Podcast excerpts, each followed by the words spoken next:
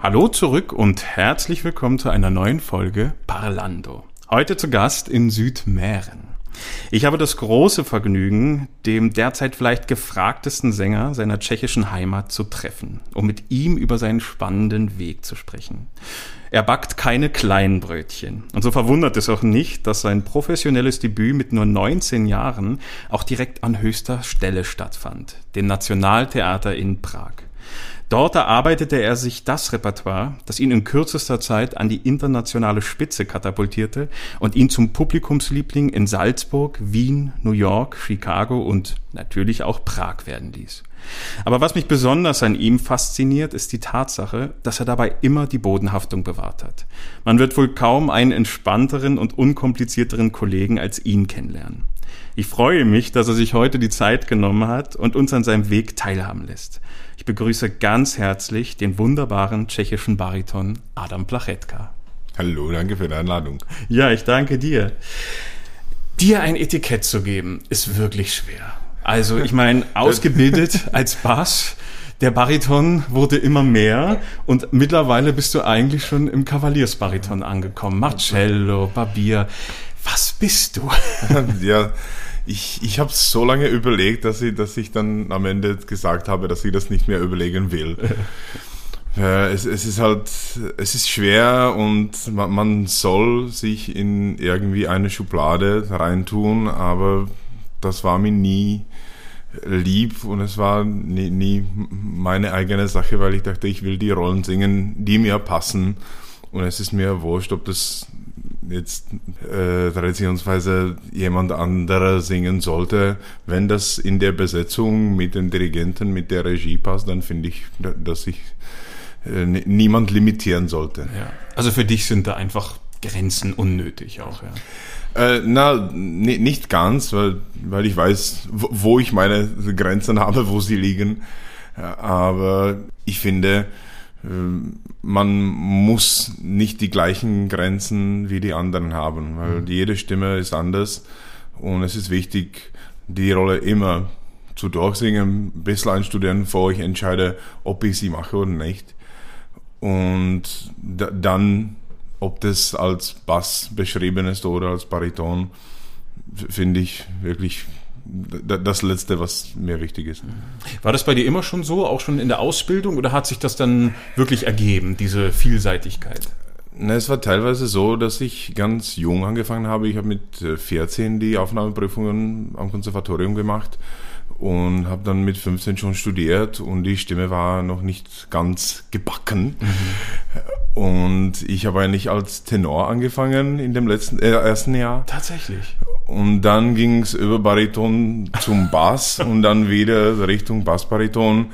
Und ich denke, es war teilweise, weil ich die Hörer nicht ganz sicher hatte und ich, es, es war eine Sicherheitssache in der Zeit, äh, mich als Bassbariton äh, zu nennen, ja, ja. Weil, ich halt nicht in Carmina und Barbiere besetzt werden wollte.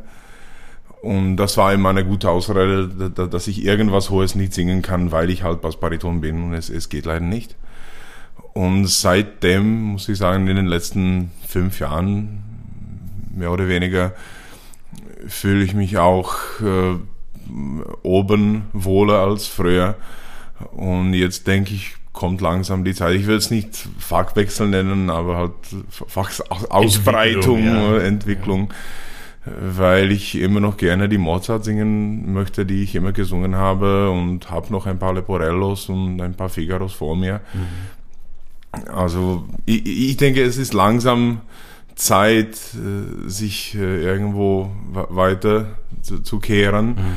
Aber jetzt im Moment ist die Tiefe Gott sei Dank immer noch dort. Ob, ob sie in ein paar Jahren verschwindet, werden wir sehen. Aber hoffentlich wurde die Stimme nur länger, nicht, ja, ja. nicht höher. Du bist geboren in einer der schönsten Städte, wie ich persönlich finde, nämlich in Prag. Was bedeutet dir Heimat und auch deine Prager Heimat? Äh, ja, es bedeutet mir viel, aber ich bin jetzt kein äh, Nationalist und äh, ich, ich habe so viel gereist in meinem Leben, dass ich eigentlich würde ich sagen, immer zu Hause, immer überall zu Hause bin oder ich probiere es wenigstens. Also flexibel bist ich, du da, ja? Ja, irgendwie in, in dem Sinne, dass ich, ich finde es lächerlich, ob das jetzt Prag gegen Brünn ist oder Tschechei gegen Slowakei oder Deutschland, Österreich oder mhm. Europa, Amerika. Wurscht, wie groß die, die Städte oder die Länder sind. Ich denke, wir sind nie groß genug und wir sollten für alle anderen auch Platz im Herzen haben. Wow. Schön gesagt. Und ich, ich finde halt immer einfacher und immer besser, sich äh, nicht gegen irgendwas zu, zu stellen, sondern halt das Ganze immer umarmen und äh, wenn man alles als eigenes äh, nimmt, dann ist, ist die Welt eine schönere Stelle, finde ich. Mein Gott, so große Worte gleich zu Beginn des Gesprächs. Ich bin ganz überwältigt. Toll. Wie ist der junge Adam Plachetka zur Musik gekommen? Äh, eigentlich würde ich sagen über Kinderchor, mhm. weil ich in dem Prager Kinderchor äh, fa fast die ganze Grundschule gesungen habe, ab der, denke ich, äh, dritten Klasse bis zum Konservatorium. Da musste ich leider aufhören, weil es nicht gut mit der klassischen Technik zusammenging. Aha. Ich war entweder in, in der Schule zu, zu zart oder im Chor zu laut. Also da, da, da, dann ging es leider nicht weiter. Äh, aber die sieben, acht Jahre, die ich dort erlebt habe, waren super und auch wegen einem Freund, der Hornist ist und der schon am Konservatorium äh, studiert hat, äh, vor mir.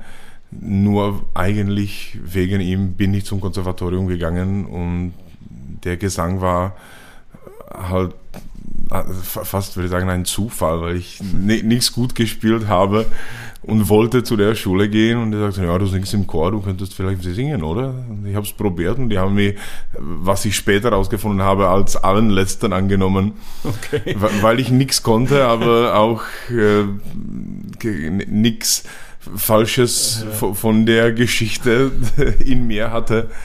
Also die sagten, okay, der ist jung, wir haben nicht so viele Buben und wir werden, wir werden schauen, ja, ob das geht, ob das irgendwas wird. Und das ging dann doch recht schnell ja, schon sehr gut, oder? Ich, ich hatte wirklich viel Glück mit meinem Professor, der Herr Ludwig Kleubel, der jetzt leider letzten Winter gestorben ist.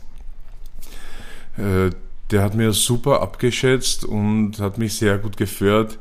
Äh, technisch, aber auch jetzt als einen jungen Mann, der sich nicht gut auskennt, nicht, nicht weiß, was er mit dem Leben machen soll. Ja, aber er hat dich trotzdem ernst genommen. Abs absolut, gegeben, absolut, ja. aber der hat mich genau richtig gepusht, damit ich arbeiten will und damit nicht, nicht zu, zu viel davon habe, damit ich nicht irgendwie mhm. gegen ihn mhm. dann presse. Also es war alles toll und ich muss sagen auch, viele von seinen Raten habe ich dann viel später kapiert, auch wenn ich schon äh, irgendwie Zusammenhang mit ja. Praxis da, da, spürte. Mit der Reife dann kam ja, die Erkenntnis. Sachen wie, ja. wenn du mehr klingen wirst, dann musst du ein bisschen weniger zurückziehen, ein bisschen, ein bisschen weniger singen, weil, weil die Obertöne dann stärker sind. Aber ja, solche also, Sachen versteht man erst, wenn man es dann in dem Moment braucht und ja. rausfindet, wie es gehen muss. Ne? Und es ist wirklich schwer, ja. das einmal zu probieren, weil ja. man, man, traut sich nicht. Und vor allem, ich habe immer von kleinen Rollen angefangen. Mhm.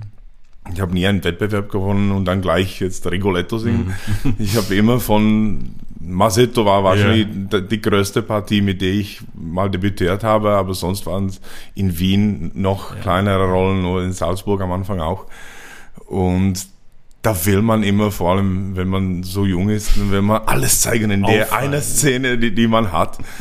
Und es klingt dann immer weniger, aber man, man glaubt es nicht, man will es nicht sehen, man will es nicht hören und Ja. man, man will einfach alles geben, weil ich jetzt nur die drei Minuten habe und jetzt werdet ihr alles sehen, wie ich so gut wie die anderen Größeren bin.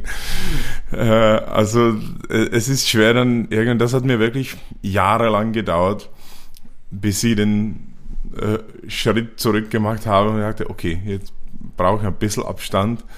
Und we- wenn ich die größeren Rollen schon ab und zu gekriegt habe, habe ich es probiert und sagte, okay, na, wenn ich jetzt Giovanni mache, dann kann es sein, ich, ich kann fünf Minuten in der Vorstellung experimentieren Sonst und wir schauen, ob es besser wird oder nicht. Und ich habe dann gemerkt, dass die entspanntesten Stellen Mhm. eigentlich den besten Eindruck gemacht haben. Und seitdem probiere ich immer ein bisschen Ü- Übersicht haben und Diese alles, Mhm. Einteilung. alles ri- richtig steuern, damit die Emotion für die Zuschauer dort ist, nicht für mich. Sonst wird die Höllenfahrt wirklich zur Höllenfahrt. ja. genau. Ja, ich denke, auch manche Fehler muss man einfach auch gemacht haben, um sie dann zu beseitigen und so richtig verstanden zu haben. Ja. Ich meine, dein Lehrer kann dir zehnmal sagen, mach es so, aber wenn du es nicht körperlich gefühlt hast, Ja. also ich ich denke auch die Fehler, aus denen lernt man dann wirklich am meisten. Wie kam das überhaupt dann bei dir, wo der Punkt war, okay, ich möchte es jetzt wirklich professionell machen? Also klar, ich studiere, aber auch als junger Mensch, man hat ja immer noch alles offen. Aber was war denn so der Punkt, wo du meintest, okay, ich möchte auch vielleicht mal auf dieser Bühne stehen, wo ich meine Vorbilder sehe? Ich, ich muss eigentlich sagen, dass es gleich war. Ja. Dass ich zum Konservatorium nur deshalb gegangen bin, weil ich das dann professionell machen wollte. Und man merkt dann auch äh, rückwirkend, dass man in jeder anderer Hinsicht so dumm wird, dass man wirklich die Optionen nicht so weit dann hat. kein Weg zurück. Also ich, ich ging zu einer sehr guten Grundschule vorher und ich habe wirklich so viel vergessen und ich, es, es war mir so peinlich, dass ich sah, wie die Mitschülern dann immer wei weitergingen und Ja. ich war der Einzige, der quasi nur gesungen hat, Ja. aber es war mir so lieb und Ja. so wichtig, dass ich n- nie eine andere Wahl Mhm. irgendwie spürte. Aber ich, ich dachte, okay, jetzt, jetzt habe ich schon gewählt, jetzt muss ich alles in die Richtung schmeißen und wir werden sehen, wie gut es wird. Ich glaube, das kommt vielen Musikern sehr bekannt vor. Ja, irgendwann biegst du halt ab und dann bist du da gefangen. Ne? Das ist eigentlich, finde ich, normal und spricht für den Vollblutmusiker. Ja, ne? nee, absolut. Und jetzt würde ich sagen, dass ich vielleicht äh, andere Sachen machen könnte, ob das jetzt irgendwas in den Direktionen Mhm. ist oder Agenturen oder ganz woanders vielleicht äh, Firmen, die, die in mehreren Ländern tätig sind, wo, wo man sich irgendwie in mehreren Ländern Mhm. wohlfühlen muss. Ich, ich denke jetzt mit, mit der äh, Erfahrung. Erfahrung, die, die ich schon habe, könnte ich was anderes finden, aber mit 18, 19 hat man wirklich nur die Stimme und man hofft, dass es irgendwas wird. Und Gott sei Dank, also du hast gerade von diesem Alter gesprochen, 18, 19, das war ja auch dann die Zeit, wo es schon auf die Bühne ging. Also du bist aufgefallen, das Nationaltheater wurde auf dich aufmerksam oder wie, wie kam der Weg dahin? Ähm, na, äh, ich, ich wollte schon seit dem Anfang, weil ganz am Anfang wollte ich äh, Klassik studieren und dann Musical singen. Das, das wollte ich unbedingt und ich habe damals Musicals geliebt, die liebe ich immer noch und bin jetzt sehr froh, dass wir schon zwei Programms raus ja, eben, da kommen wir auch noch drauf zu konnten. sprechen, ja. Äh, und meine Mama sagte mir damals, okay, aber du, du studierst jetzt Oper, dann musst du auch in die Oper gehen und halt die Opern kennenlernen. Und äh, wir durften, ich weiß nicht, ob das immer noch so funktioniert, aber in unseren Zeiten durfte man immer als Konservatoriumstudent äh, kostenlos äh, in die Staatsoper und in, in das Nationaltheater Richtig gehen. kostenlos in die Vorstellung. Ja, ein, einfach irgendwo, wo, wo sie, es war meistens Stehplatz. ja, Wahnsinn. Und wenn sie dann, wenn sie mir dann kannten und äh, irgendwo einen Sitz hatten, habe ich oft auch einen Sitzplatz gekriegt, Wie toll. äh, wenn es nicht ausverkauft war. Und ich war wirklich mindestens viermal, fünfmal die Woche irgendwo in der mhm. Oper. Und dann nach nicht mal einem Jahr habe ich herausgefunden, dass in der Staatsoper auch Studenten äh, Karten kontrollieren. Bei, bei meinem Eingang. Ja, ja.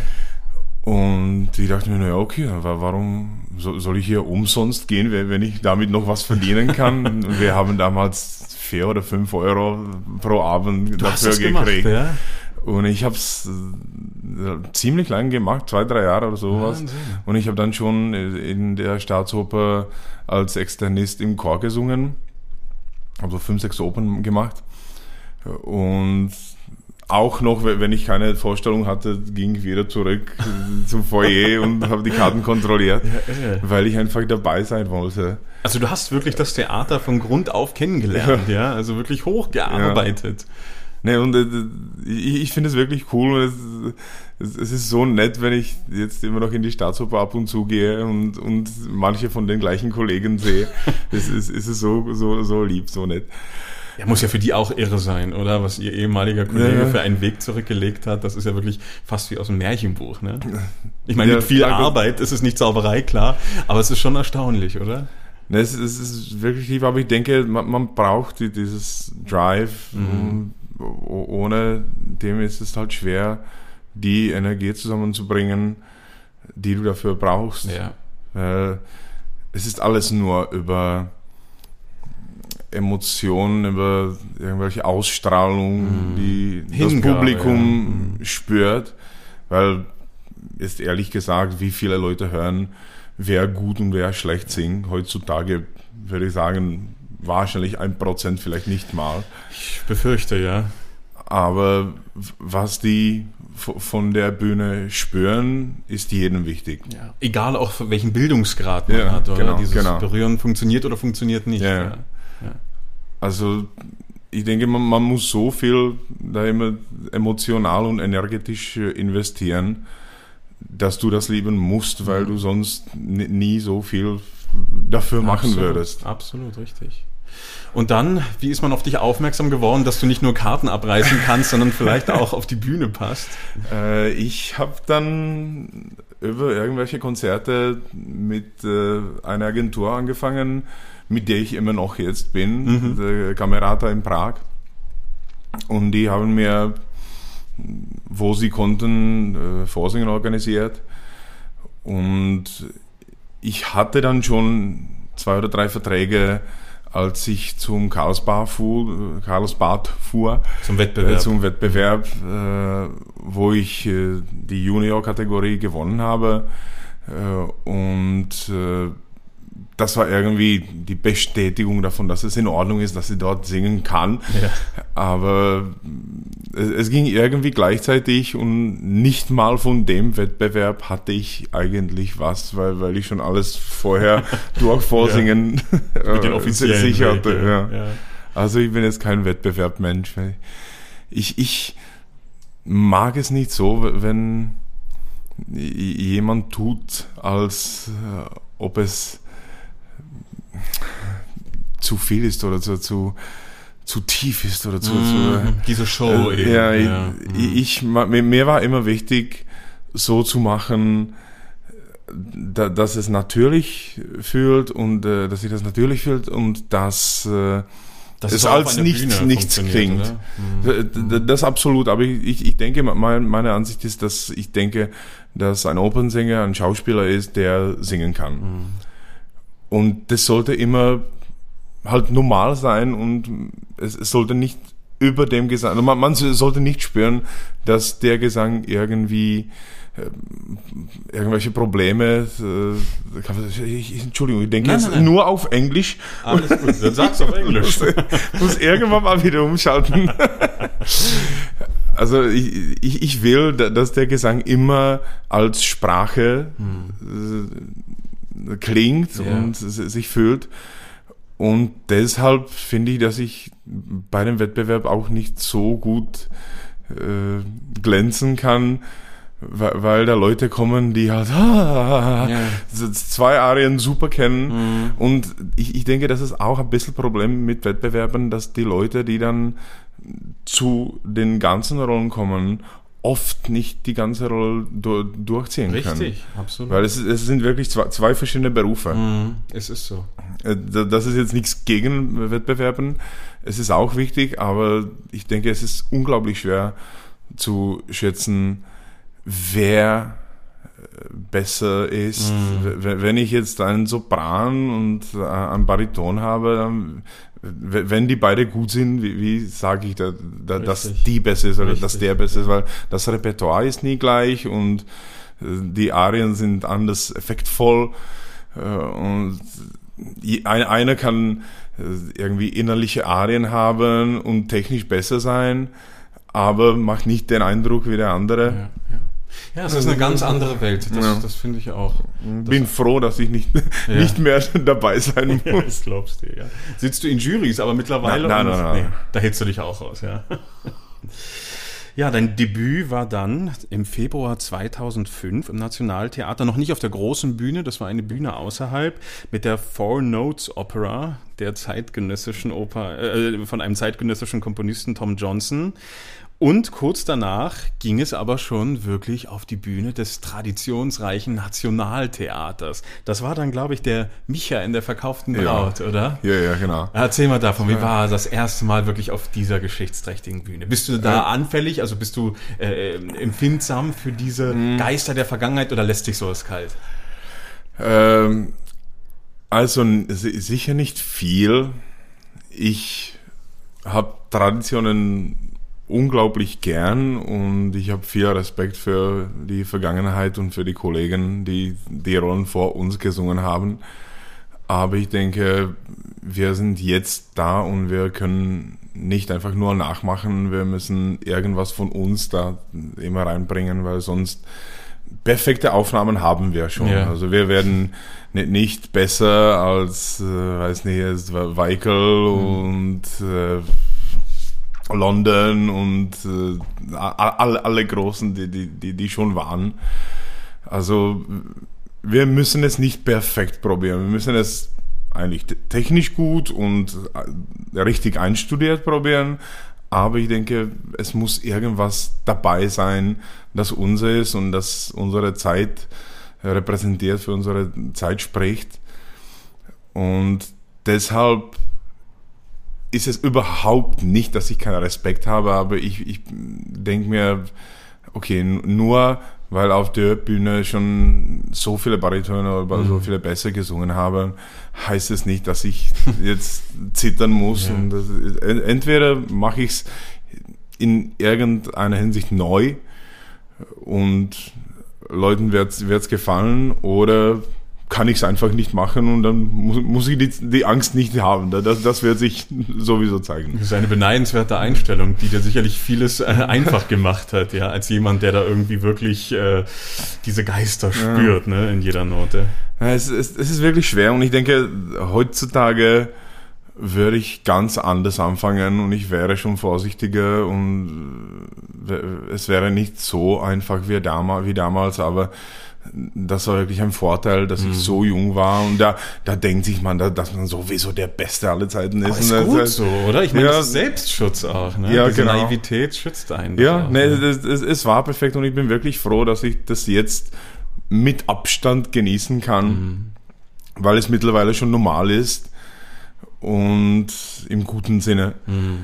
Und da, da, dass ich jetzt nicht, nicht nervös bin, weil ich denke, wenn, wenn ich jetzt anfangen sollte, würde ich wahrscheinlich ein bisschen Lampenfieber haben, weil man, man denkt anders mhm. und man ist einfach nicht nur so pff, ein, ein, ein Bahn, ja. da, da, das mache ich, das ziehe ich durch und was könnte noch passieren. Äh, hat dir das Nationaltheater sofort einen festen Vertrag angeboten? Ich war dort nie fest und ich, wollte, ich wollte eigentlich nie fest werden. Aha. Und als ich in Wien vorgesungen habe, habe ich das Angebot für, für, für einen festen Vertrag gekriegt. Und ich habe meinen Agenten angerufen und sagte, ja, also ich habe vorgesungen, der hat mir Ensemble an, mhm. an, angeboten. Und sie sagte, warte, warte, ich, ich verstehe es nicht. Äh, der hat ihm nichts angeboten. Nee, Festvertrag. So, das ist doch toll. naja, aber ich weiß nicht, ob ich fest sein, sein will, weil ich gehört habe, wie, wie viele äh, Leute sich in Wien ruinieren, Ja, weil, sie zu viel Pflaster, ja. singen müssen, da- dass sie nie äh, immer die, die richtigen Partien kriegen Mhm. und da- dass man sie nicht zurückgeben kann. Aber dann haben mich alle überredet, dass ich das einfach machen muss. Und Gott sei Dank, weil es die beste Entscheidung jetzt rückwirkend war, weil ich so viele Praxis nirgendwo anders kriegen könnte. Also au- außer München, ich denke, München ist das zweite Haus, das fast noch so viel macht, aber Wien macht 50 Opern im Jahr. Jetzt schon wahrscheinlich irre, unter der neuen Leitung nicht mehr, aber in unseren. Zeiten noch waren das fünf, mindestens 50 Opern plus äh, Ballet. Also ich, ich habe nie verstanden, wie das in die Saison reinpasst. Aber war es dann wirklich so, wie man dir, oder Ähm, wie, wie du vorgewarnt wurdest, war es dann so viel Arbeit und Es war super anstrengend am Anfang, weil ich Gott sei Dank gut angefangen habe und ich habe äh, als äh, Schonar, Schonar, in der, in, ja. in der Bohème debütiert.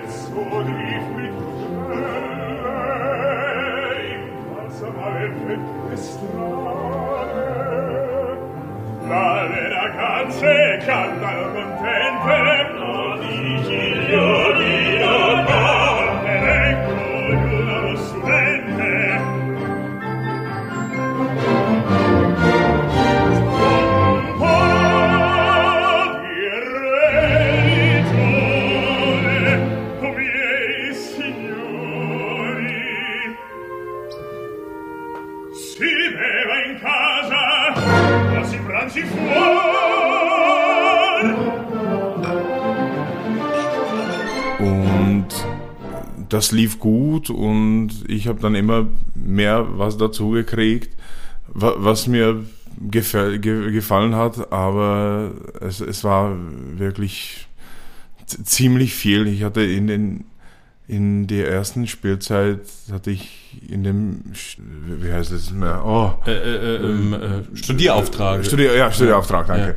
Äh, denke ich 17 Rollen Irre. Von denen, äh, viele waren Covers Ja. und manche waren auch die Mozart-Partien, die ich schon gemacht hatte. Also Giovanni Figaro. Da warst du in Prag schon gut vorbereitet, ja. Genau, da, da, das hatte ich schon drauf, aber trotzdem musste ich 12 oder 13 Rollen Mhm. neu lernen. Und Ja, die alten muss man trotzdem putzen. Ne? Also, ja, es kann ja jeden Moment so weit sein, dass man eben auf dieser Weltbühne steht und dann eben einen großen Kollegen ersetzen muss. Ne? Und es kam Also, ja dann auch kann- so. ja, aber Go- Gott sei Dank später. Also da, da, da war ich ein bisschen sicherer schon und ich wusste, was ich mache.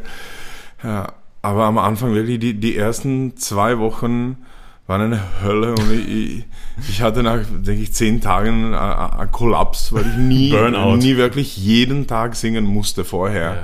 weil ich immer nur gastiert habe und ich hatte meistens nach einer Vorstellung einen Tag frei und dann, dann wieder irgendwas Neues. Und das gab's nicht mehr. Ja. Und jetzt musste ich einfach jeden Tag singen und ich musste alles irgendwie umlernen und ich musste mit der Stimme anders umgehen, damit ich nicht müde werde. Und äh, Gott sei Dank, ich, ich denke, es war dann auch sehr gesund und es hat mir wahrscheinlich ein paar Karriere äh, zu, zugegeben, weil ich die Stimme mehr schonen musste und singe seitdem im- immer mehr technisch als früher, weil, weil ich einfach musste, weil Ja. es keine andere Option gab. Also war es für dich eine gute Schule, dieses war- Extreme. Es war absolut eine gute Schule.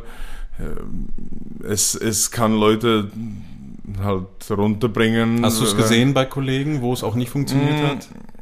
Nicht ganz. Ich habe gesehen, dass manche nicht so angefangen haben und vielleicht in eine bessere Position kamen und Mhm. dann nach einem Jahr, zwei Jahren wieder weggingen, weil sie nicht zufrieden waren und weil sie nicht die Rollen gekriegt haben, die sie versprochen hatten. Mhm. Und äh, das war selbstverständlich wi- wieder von mir aus die, die bessere Variante, immer als der, als niemand zu kommen und sich Mhm, raufarbeiten. aufarbeiten. Äh, und ja, es, es, es, war, es war intensiv, aber es war es absolut wert. Und ich denke, ich habe deshalb auch äh, das Handwerk besser gelernt und Mhm. Den Beruf ich hatte, wirklich ich, verstanden, Ja, ja. Ich hatte Zeit mit den guten Regieassistenten so, so äh, Assistentinnen zu arbeiten Mhm. und von denen habe ich wirklich unglaublich viel gelernt und auch bei Coachings und wir hatten da super Pianisten. Es war, es war wirklich eine tolle Zeit. Es waren zehn Jahre, was auch dann genug war. Da aber hat man alles mitgenommen, ja. genau, aber oh- ohne dessen wäre ich jetzt, wenn ich immer nur gastiert hätte, wäre ich heutzutage, würde ich sagen, ganz woanders. Schon vielleicht müde vom Beruf oder. Ent, entweder müde oder halt, man, man merkt normalerweise fast immer, wer irgendwann mal fest war. Äh, Die, die Leute sind normalerweise schneller, die können sie die, die Arbeit besser aufteilen. Es geht zack, zack, weil, weil die halt wissen, dass, dass oft die, die Zeit nicht lä- länger ziehen kann, als, als was geplant ist.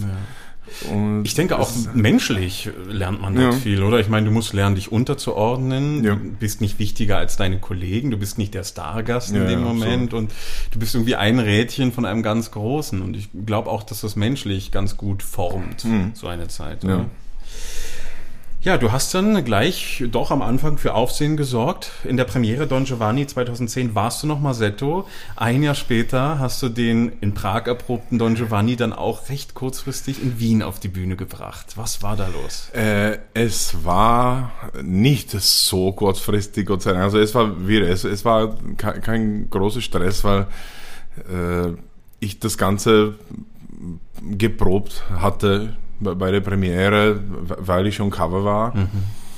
Und ich kannte die Inszenierung und auch manche Kollegen waren gleich wie in den ersten zwei Serien. Und es war alles wirklich ga- ganz nett und ich hatte super Unterstützung von allen. Äh, es kam dazu, dass der Boskovus, der bei dir auch schon zu Gast war, Richtig. Leider die Serie absagen musste. Der, der so- sollte zuerst später zu den Proben kommen, weil, er irgendwie krank war. Dann hat er das Ganze abgesagt. Und äh, ich, ich habe mich da ga- ganz, ganz blöd gefühlt, weil wir, wir sind nebeneinander bei der Signierstunde in Salzburg gesessen, zwei Monate vorher.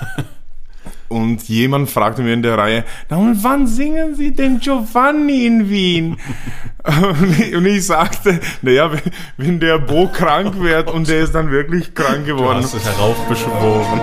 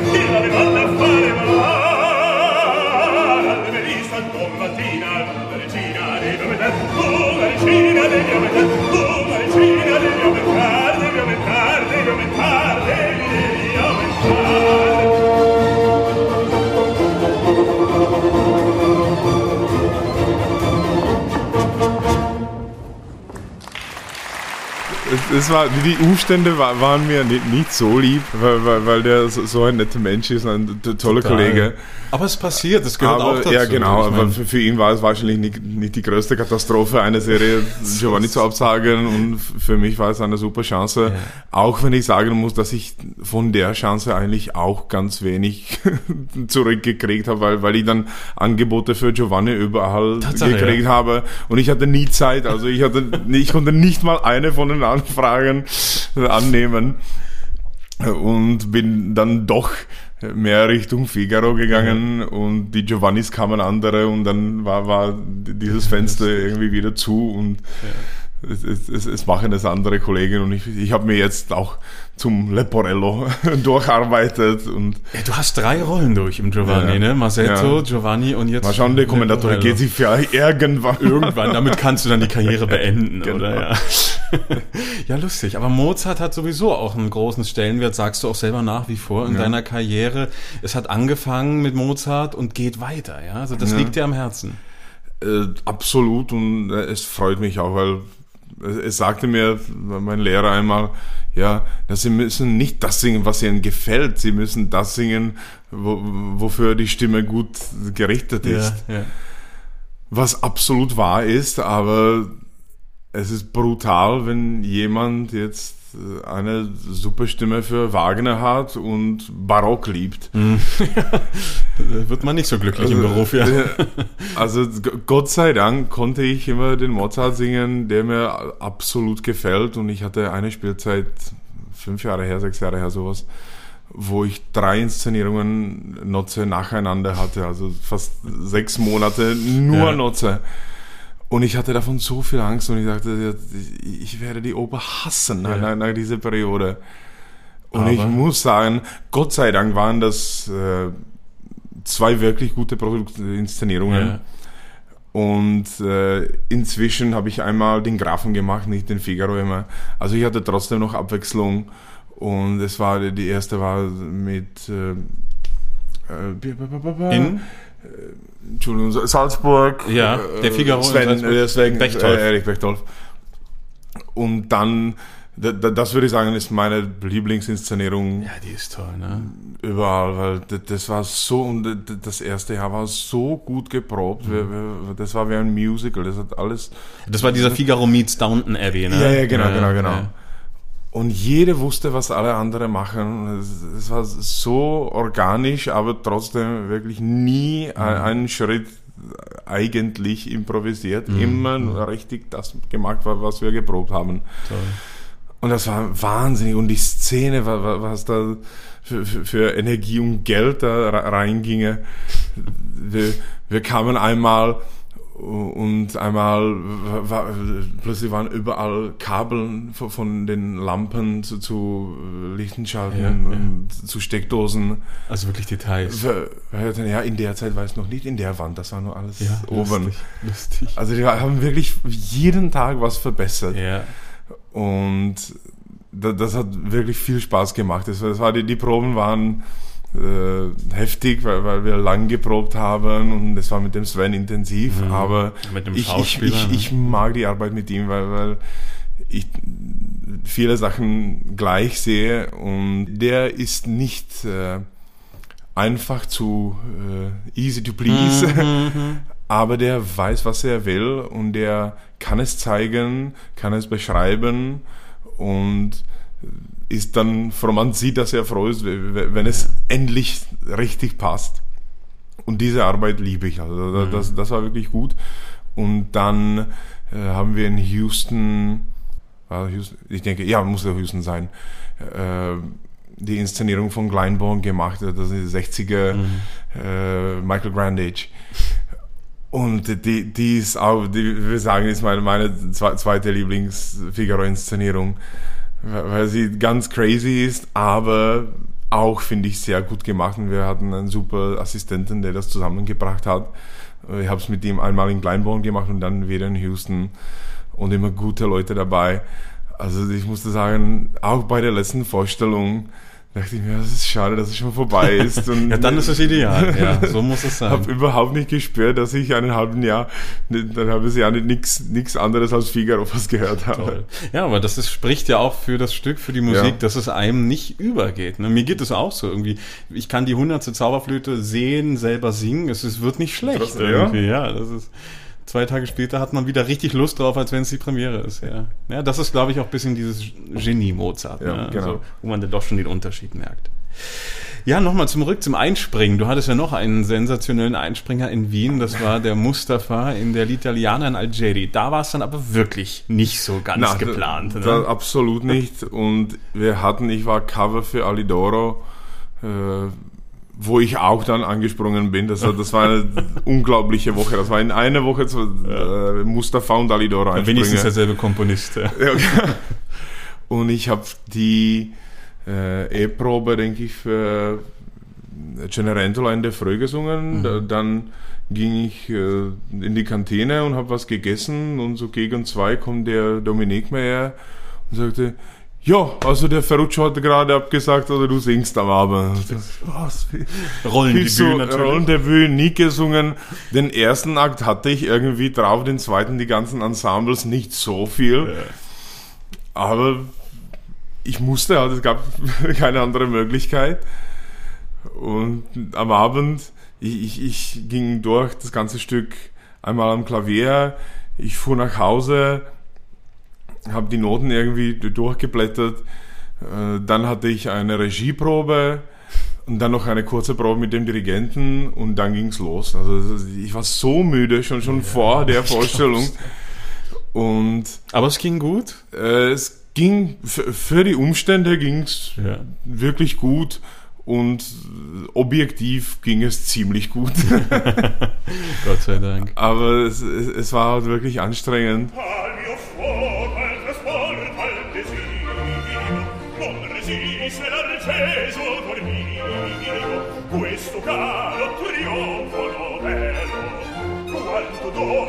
quest'alba sarà al mio fuoco al mio fuoco al desio non resiste l'arceso al cor mio questo caro trionfo novello quanto dolce a quest'alba sarà.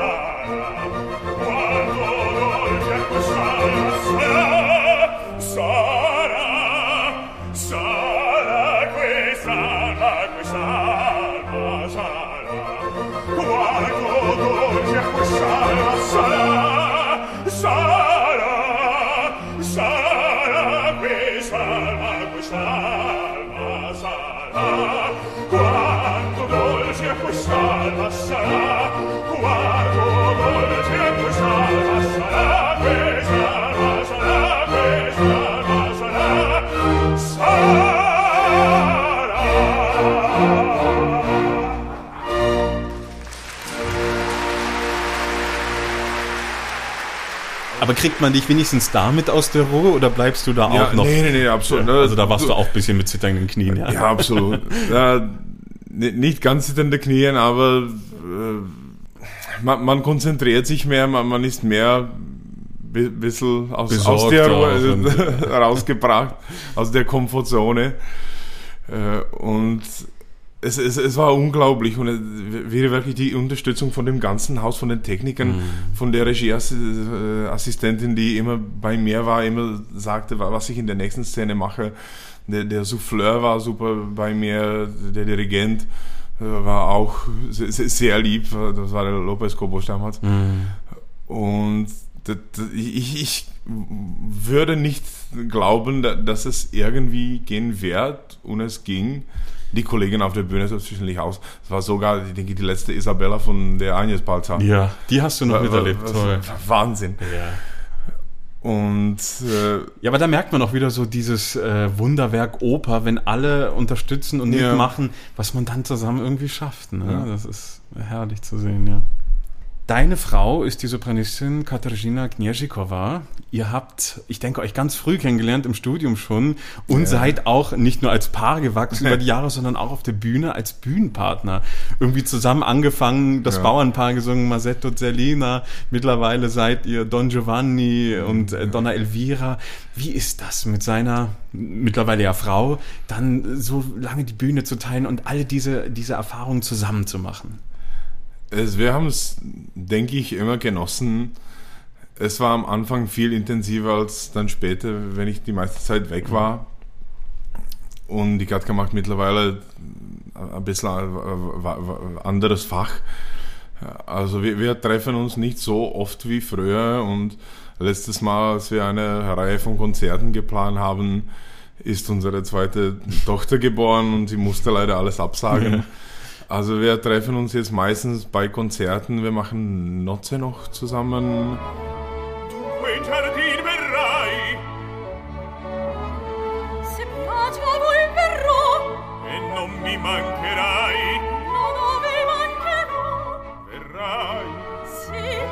verrai. No. Tu verrai. No. no.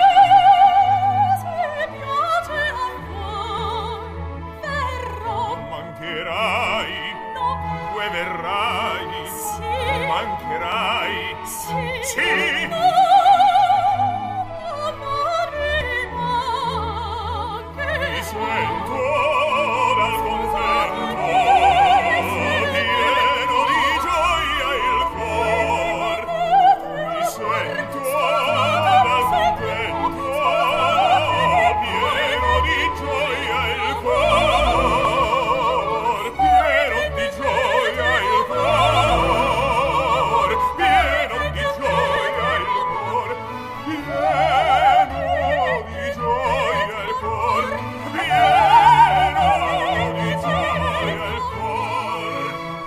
Das ist das. Das war's, äh, weil ich nur Notze habe und dann äh, Libusche und Dalibor bei, bei der Open von, von äh, Smetana.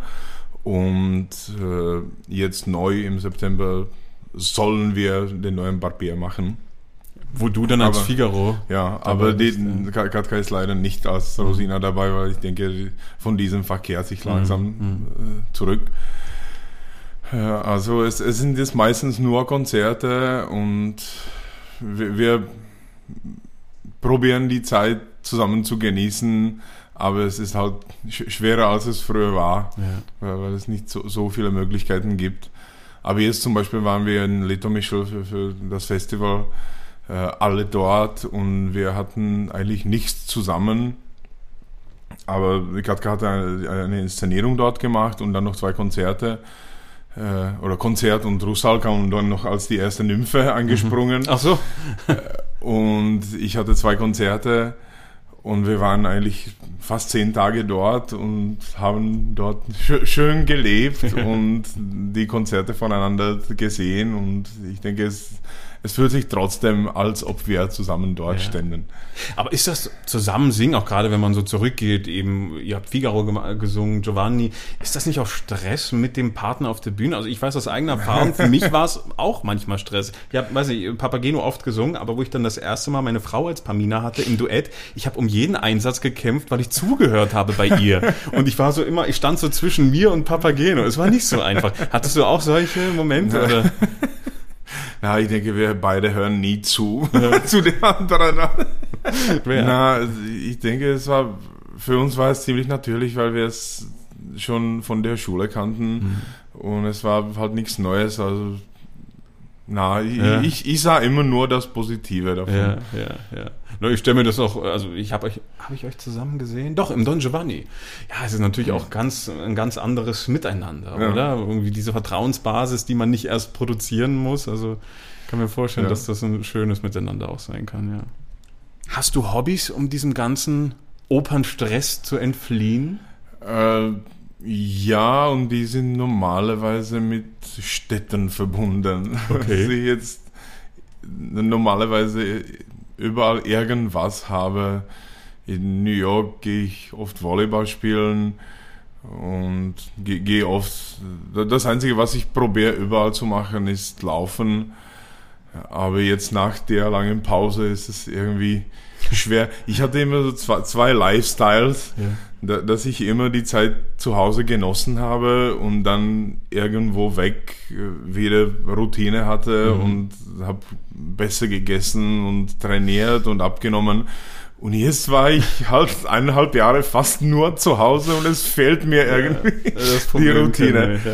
Also ich, ich muss irgendwie wieder einen Rhythmus finden, weil es halt, es ist eine Ausrede, aber es ist auch wirklich Ja. so, dass ich nicht weggehen will, wenn- ich weiß, dass die Familie zu Hause ist und ich gehe einfach nicht zwei Stunden irgendwo im Park laufen, Hm, wenn ich weiß, dass, die Mädels gerade von der Schule zurückkamen und äh, dass wir Zeit zusammen verbringen könnten. Also es, es, es ist schwerer zu äh, aufteilen, als wenn man nur alleine ist. Also das Laufen, das ist das Einzige, was ich hoffentlich wieder überall machen werde. Und sonst New York, Volleyball, weil ich da- dort eine gute Gruppe habe. Und äh, oft äh, Musicals, Hockey, äh, sch schauen eigentlich. Damit- spielen, spielen nur ab und zu in Prag, Aha. ganz wenig. Aber da, da möchte ich auch ein bisschen mehr- mehr machen, wenn, wenn irgendwann mal die Chance äh, ist. Also damit kriegst du deinen Kopf frei. Ja, und ich, ich habe den Kopf, wie, wie, wie du am Anfang sagtest, der, der einfachste Sänger aller Zeiten. Ich habe den Kopf ziemlich immer frei. Naja, einfach nicht im Sinne von intellektuell einfach. Einfach easygoing, ja. Ja, also ins Kino gehen oder irgendwas sch- schauen. Ja, Galerien nicht so viel. Ich, ich gehe ab und zu in, Muse in Museen, aber da, da muss ich sagen, da, da, das ist nicht so ganz meines. Ich, ich gehe, weil, weil ich weiß, dass ich irgendwas sehen sollte, aber es ist nicht ganz meine Sache. ja. Ja, Äh, Was ja auch wieder eine intellektuelle Ebene ist, die man sowieso im Beruf hat. Ne? Also klar, es ist für jemanden, der, der woanders herkommt, aus einem anderen Bereich, ist es interessant, eben die großen Künstler zu sehen. Ja. Für uns ist es fast das Gleiche. Ne? Es ist wieder so eine intellektuelle ja, Sache und dann ist es keine Erholung mehr ja. auch. Ne? Na, eigentlich. Ja. Also ich Das, glaub das klingt besser als Barbar. Barbarisch. Wie lässt sich das überhaupt verbinden, dein Beruf, dein sehr zeitaufwendiger Beruf und die Familie? Nun seid ihr auch zwei Sänger, habt die zwei Kinder. Wie geht das? Habt ihr da einen guten Alltag gefunden? Naja, wir hatten fast keinen Alltag. Das, was sich am, am meisten jetzt verändert hat, dass wir eigentlich nie zusammen waren. Ich war immer weg und wir hatten ganz kurze Perioden, die wir dann ganz intensiv genossen haben. Und es ist jetzt wirklich anders. Man muss sich, muss sich damit äh, umgehen lernen. Und ich, mir, mir gefällt es absolut. Und Katka war jetzt auch drei Monate im Kleinborn im Frühling. Und Da hast du hier die Stellung gehalten. ich, ich, genau, ich, ich hatte keine Ahnung, ob ich das schaffe und wie ich das schaffe. Und es war dann eigentlich super nett, mit, mit den Mädels zu sein. Sage ich jetzt nicht, dass, dass es so nett war, dass ich weg war, endlich weg war, aber, aber es, es war halt schön und wir haben eine ganz andere Beziehung mit den Ja. Töchtern, als wir vor Corona hatten. Also, Also habt ihr auch das Positive aus Genau. dieser Auszeit gezogen. Ja, ich muss sagen, Ja. Es, es ist so schlimm in so vielen Hinsichten, aber von mir aus ist, ist, ist das noch wichtiger als Ja. alle Absagen. Das denke ich auch. Ja. Ja, ich meine, ja, was, was kann man anderes tun, als für sich das Beste daraus zu ziehen? Und, und ich äh, identifiziere mich damit total. Für mich war es auch eine der schönsten Zeit, die ich mit meiner Familie verbringen konnte. Zeit, die wir sonst nicht gehabt hätten. Genau, genau. Und gerade wenn man ein kleines Kind Nie hat, es gibt doch nichts Schöneres, als irgendwie wirklich am Alltag auch Ja. teilzuhaben. Ne? Genau. Und diese Alltäglichkeiten zu machen, sei es Kindergarten bringen und so, ne, was für andere normal ist, was für uns natürlich dann immer selten ist. Und Ja, es war toll und Gott sei Dank konnten wir am Land sein. Also wa- wahrscheinlich in einer Wohnung in Prag würde ich es anders sehen. Aber hier im Meeren Ja. war, es halt herrlich, weil, weil wir immer draußen waren und die Mädels haben ja eine Gruppe im, im Dorf und die waren nie nur mit den Eltern, was ich denke sehr, Nö, das sehr, sehr Kinder auch ein bisschen Abwechslung. sehr schwer war. Ja. Ja, wir haben vorhin ohne Mikrofon drüber gesprochen. Ihr habt das zeitlich so gut äh, Ja. gemacht mit dem Haus, dass es pünktlich zur Pandemie dann fertig war, ne? Ja. Und ihr hier quasi eure Auszeit genießen neun konntet. Monate vor, vor der Pandemie fertig gemacht. Siebten Sinn gehabt. Nee, ich sagte es damals schon, da- dass ich jetzt keine Katastrophen, äh, Katastrophenszenarios jetzt malen will, aber wenn es irgendwann mal eine Zeit gäbe, wo man nicht in der Stadt sein möchte, finde ich es gut, irgendwas Kleines irgendwo zu haben. Und wirklich, voilà. Es war wie bei der Scorfus-Absage. Du bist schuld. der neue Nostradamus. Genau. Jetzt kommt's raus. Exklusiv im Podcast. Erzähl uns von deinem Met-Debüt. Du bist seit 2015, wo du dort den Masetto gemacht hast, bist du regelmäßiger Gast an einer der größten, fabelhaftesten Bühnen dieser Welt. Eigentlich, sage ich mal, insgeheim der Traum eines jeden Sängers. Wie war das für dich, als dieser Traum Wirklichkeit wurde und du da so ein geschätzter Sänger wurdest? Äh, ich muss sagen vor allem, dass ich wirklich froh bin, dass ich die Met so mag. Weil es ist ein sehr wichtiges Haus und jeder muss dort singen und will dort singen. Und ich kenne viele Kollegen, die es dort aber, ich werde nicht sagen hassen, aber äh, die sich dort nicht wohlfühlen. Ja. Und das muss wirklich schwer sein. Und ich muss sagen, ich habe dort nie Stress gespürt und hab, hatte nie das Gefühl, da- dass ich jedes Mal zeigen muss, dass ich dort gehöre. Es waren immer wieder alle freundlich, alle nett, alle, alle unterstützend und ich mag es dort wirklich. Es gibt so viele nette Leute dort im Büros, äh, auf der Bühne, alle mögliche Techniker, Inspizienten, Regieassistenten, Pianisten. Es gibt wirklich gute Leute und die auch gute Künstler sind, da- dass man sich dort wirklich wohlfühlen kann und ich denke, man, macht immer die beste Arbeit, wenn, wenn sich man einfach wohlfühlt und nur Spaß hat. Ja. Und für deine Heimat war das sicherlich auch nochmal ein große, eine große Sache, die dir auch nochmal einen ganz anderen Stellenwert gegeben hat, weil in der Vergangenheit, es gibt ein paar, aber doch nicht zu viele tschechische Sänger, die diesen großen Sprung geschafft haben. Äh, Jamila Novotna, Ludmila Dvoržakova, Eva Urbanova war eine der letzten und jetzt du. Also das ist doch auch nochmal hier für die Leute sicherlich auch, die klopfen sich doch auch auf die Schultern, oder? Ja, die Magda Koschina noch ist. Ja, stimmt, stimmt. Ja. Äh, na, es ist selbstverständlich, es ist eine gute Adresse und man will dort bleiben und ich bin knock on wood äh, sehr froh, da- dass es so ausschaut, dass we- wenn sie wieder aufmachen Du hast Termine. wenn genau und wenn wir Visas kriegen, Ja. da, da, dass wir hoffentlich wieder hinfahren können und äh, es, es sollte wieder noch re regelmäßig sein. Also wir jetzt nur hoffen, da, da, dass, Ja, ich drück dass sich all die diese. Gespräche gut entwickeln und äh, dass das Theater überhaupt wieder öffnen kann. Und das Alte wird, ja.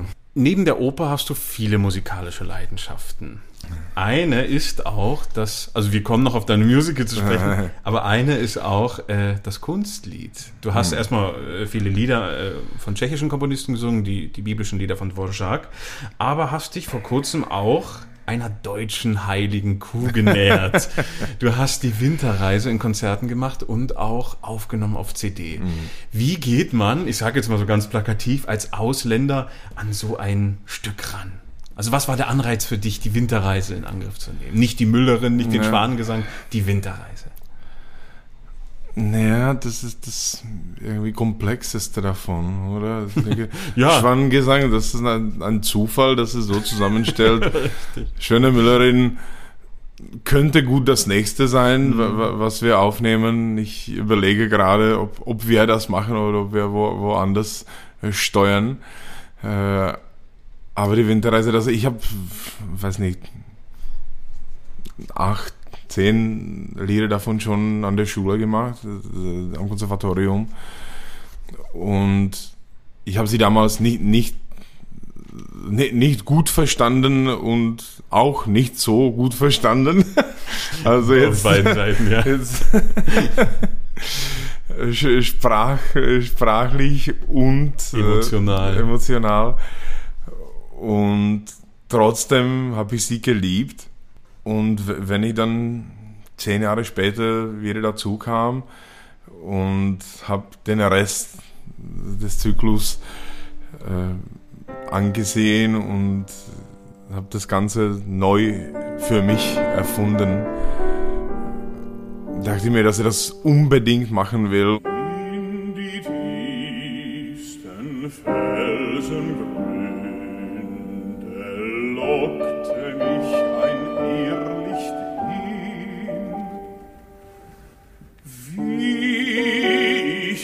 seinen Ausgang finde, liegt nicht schwer mir in dem Sinn. Liegt nicht schwer mir in dem Sinn.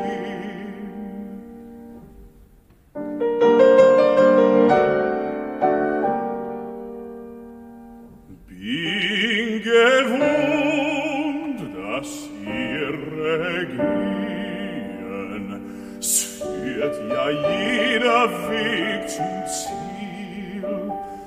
Unsere Freuden, unsere Leiden, alles eines Irrlichtsspiel. Alles eines Irrlichtsspiel.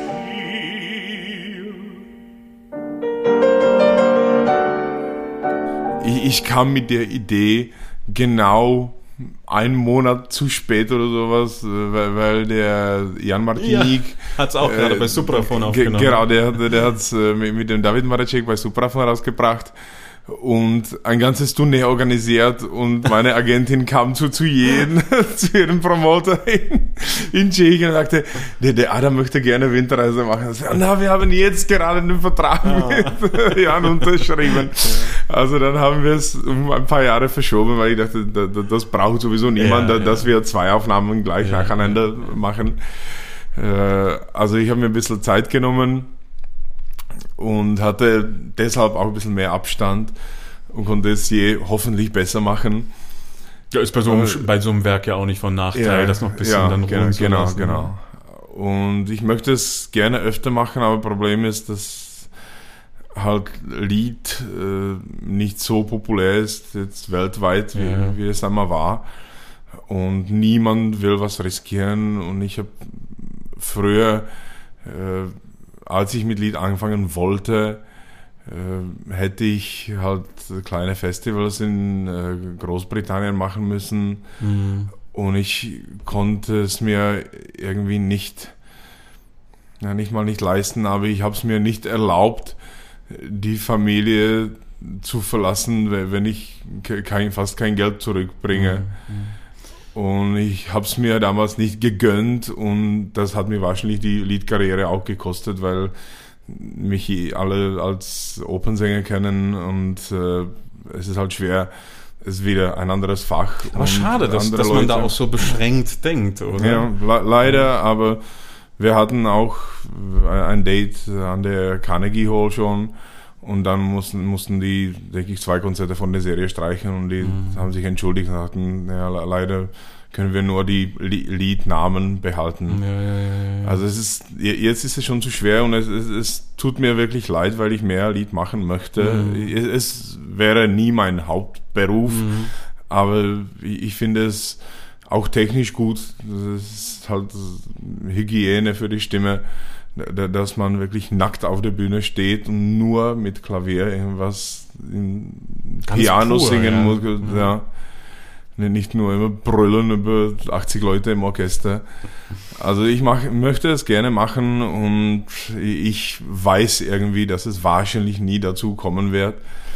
Aber man, man kann leider halt nicht alles haben und ich, ich kann es mir we wenigstens zu Hause aufnehmen und äh, dann irgendwann, genau. Ich, ich denke, wenn man dann eine CD rausbringt, dann kann man damit ein paar Sachen machen, ein paar Konzerte organisieren.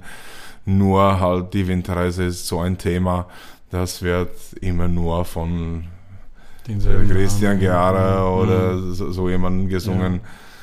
Und so, sonst hat man, man, man kann, gar, kommt gar nicht dazu, wenn man keine Name als Leadsänger hat. Ja. ja, das kann ich nur bestätigen. Und ich bedauere diese Entwicklung sehr, dass man auch irgendwie sich entscheiden muss. Ja, also Ja. dass es wirklich diese, äh, diese Karrieren parallel laufen. Es Ja. gibt die Opernleute, es gibt die Konzertleute. Ja, also es ist Und- in Deutschland auch extrem diese Trennung. Es Ja, sogar Agenturen auch. Total, ja. Es gibt richtige Konzertagenturen, ja.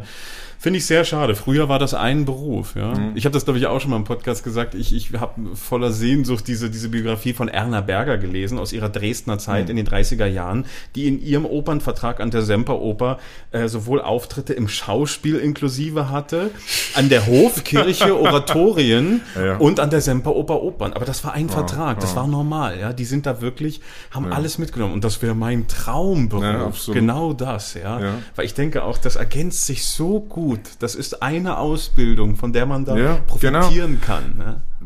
profitieren und ich denke, wa- was ich jetzt auch mit Belcanto äh, spüre, ist, da, dass, dass sie die Sachen gut beeinflussen können.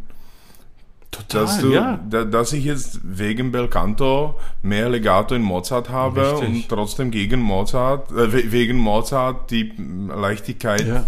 im Belcanto behalte. Absolut. Also die, es ist das gleiche mit Lied, es ist das gleiche mit äh, äh, Orchesterstücken. Äh, und es wäre, wie, wie du sagst, es wäre schön. Und äh, es gibt, ich denke, es gibt zwei Typen von Sängern. Äh, ein Typ ist, ich bin irgendwie beide Typen. ich, ich mag oft fünf gleichen Partien. Ja. Aber ich mag auch alles anderes zu, zu probieren. Also, und du, bist genauso. Wenn es nur die drei Rollen immer gleich sind, wenn das gute Rollen wie Papageno, wie, wie Figaro sind, dann kann man das lange machen. Aber trotzdem fehlt da was. Ja.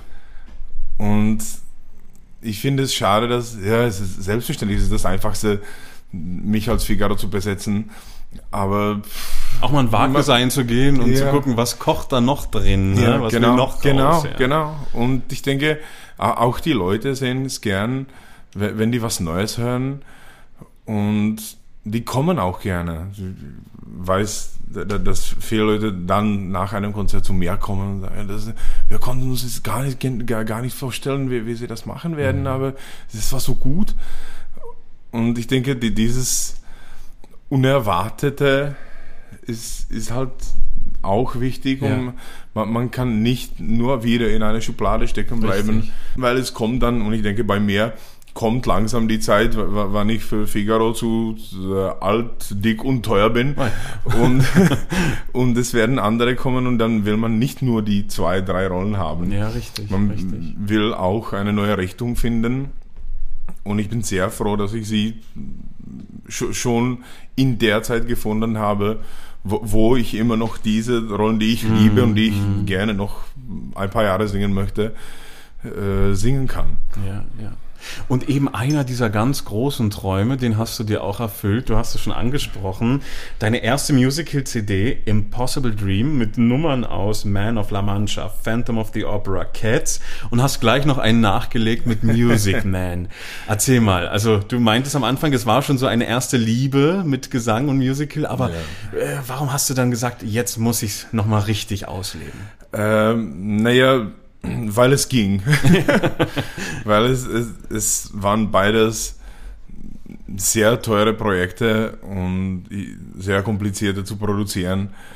Und ich bin wirklich sehr dankbar, vor, vor allem äh, dem tschechischen Rundfunk, da- dass die das Ganze so unterstützt haben. Es, es wurde beides mit dem äh, Rundfunkorchester äh, aufgenommen und alles im Studio vom Rundfunk gemacht, äh, bei Radioservice rausgebracht. Also all, alles wirklich. Steckt viel drin, ja. Radio, Radio, Radio.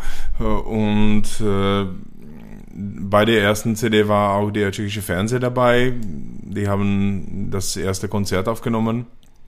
Jetzt waren die Konzerte schon dreimal verschoben und wir hoffen, dass sie das nächstes Jahr stattfinden können.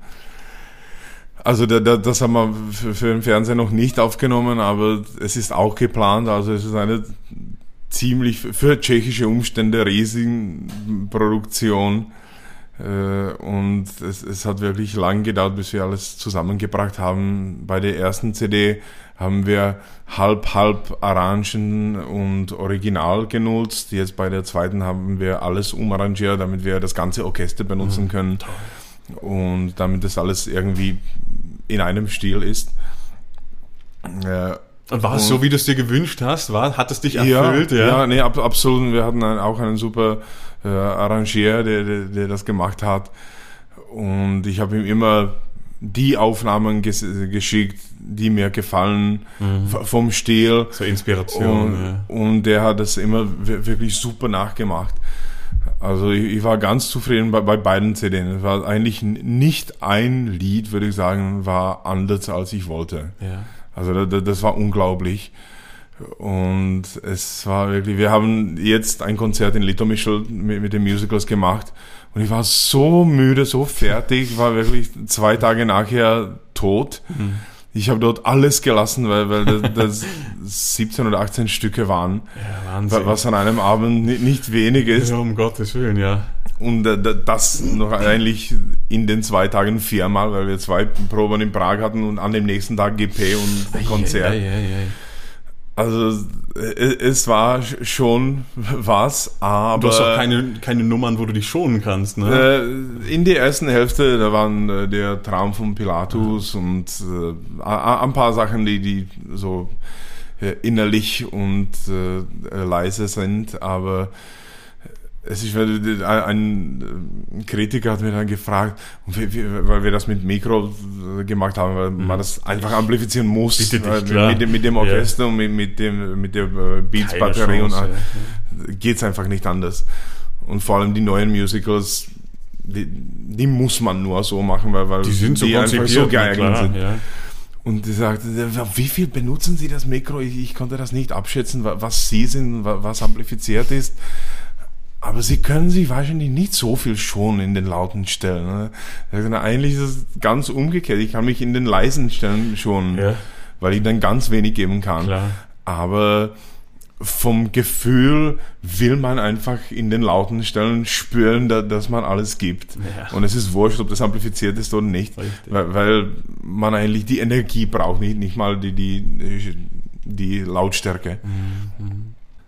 Das, das war wirklich, das war ein Aufwand, weil die, die Leute waren so gut, das Publikum, das Orchester, allen hat es so gefallen, allen hat es Spaß gemacht. Es wird gut aufgenommen, ja. Und ich habe so genossen, dass ich wirklich mehr gegeben habe, als ich geben wollte. Ja. Und es, es, war, es war ein tolles Gefühl, aber es hat mir dann wirklich zwei Tage nachher gekostet.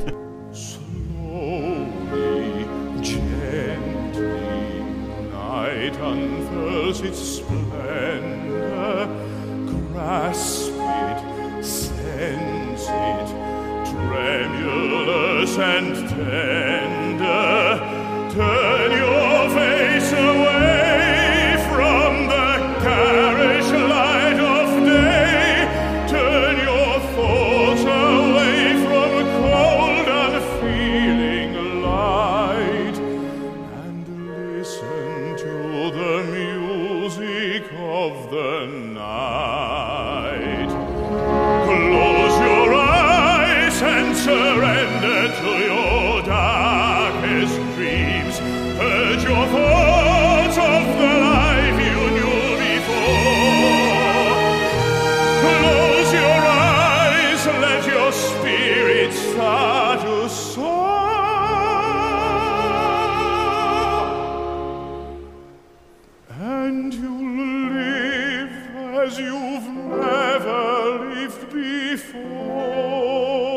Aber gibt es auch Leute, die dir diese Vielseitigkeit, vielleicht Traditionalisten, äh, die dir diese Vielseitigkeit übel nehmen, die sagen, muss das sein, das ist unseriös und oder äh, kriegst du Gott sei Dank sowas nicht zu spüren? äh, ja, ich höre nicht zu viel zu. Also ich denke, man muss einfach den eigenen Weg äh,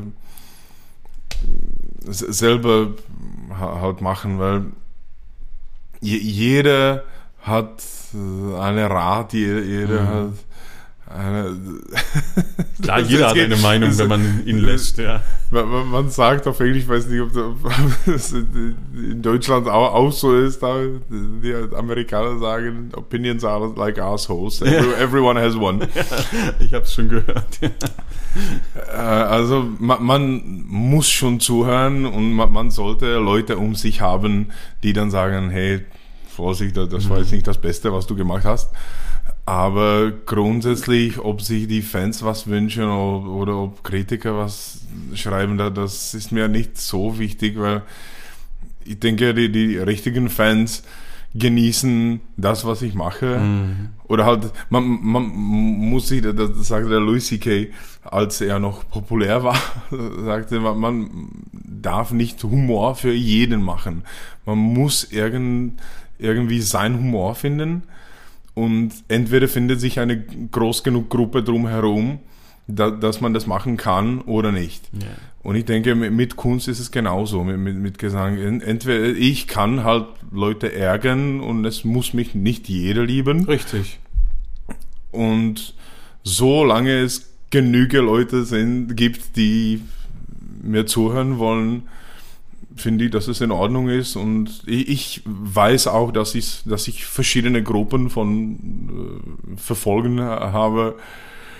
Äh, und die sagen das auch, okay, ich habe jetzt die, die O2 Arena war, war, war unglaublich gut, aber in die Oper gehe ich nicht hin, das ist nicht so meines.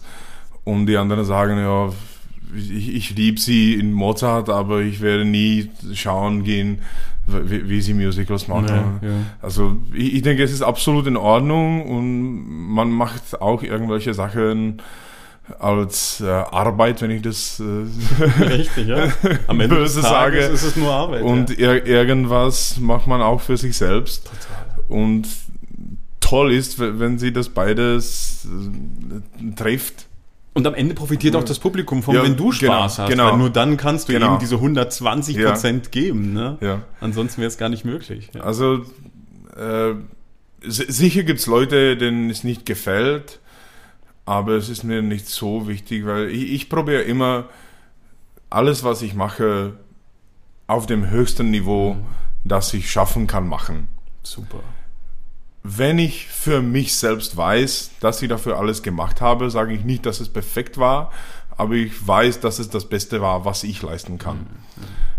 Und me- mein Problem mit Crossover ist, dass es oft von Leuten gemacht wird, die keine Karriere in Klassik gemacht haben. Ja.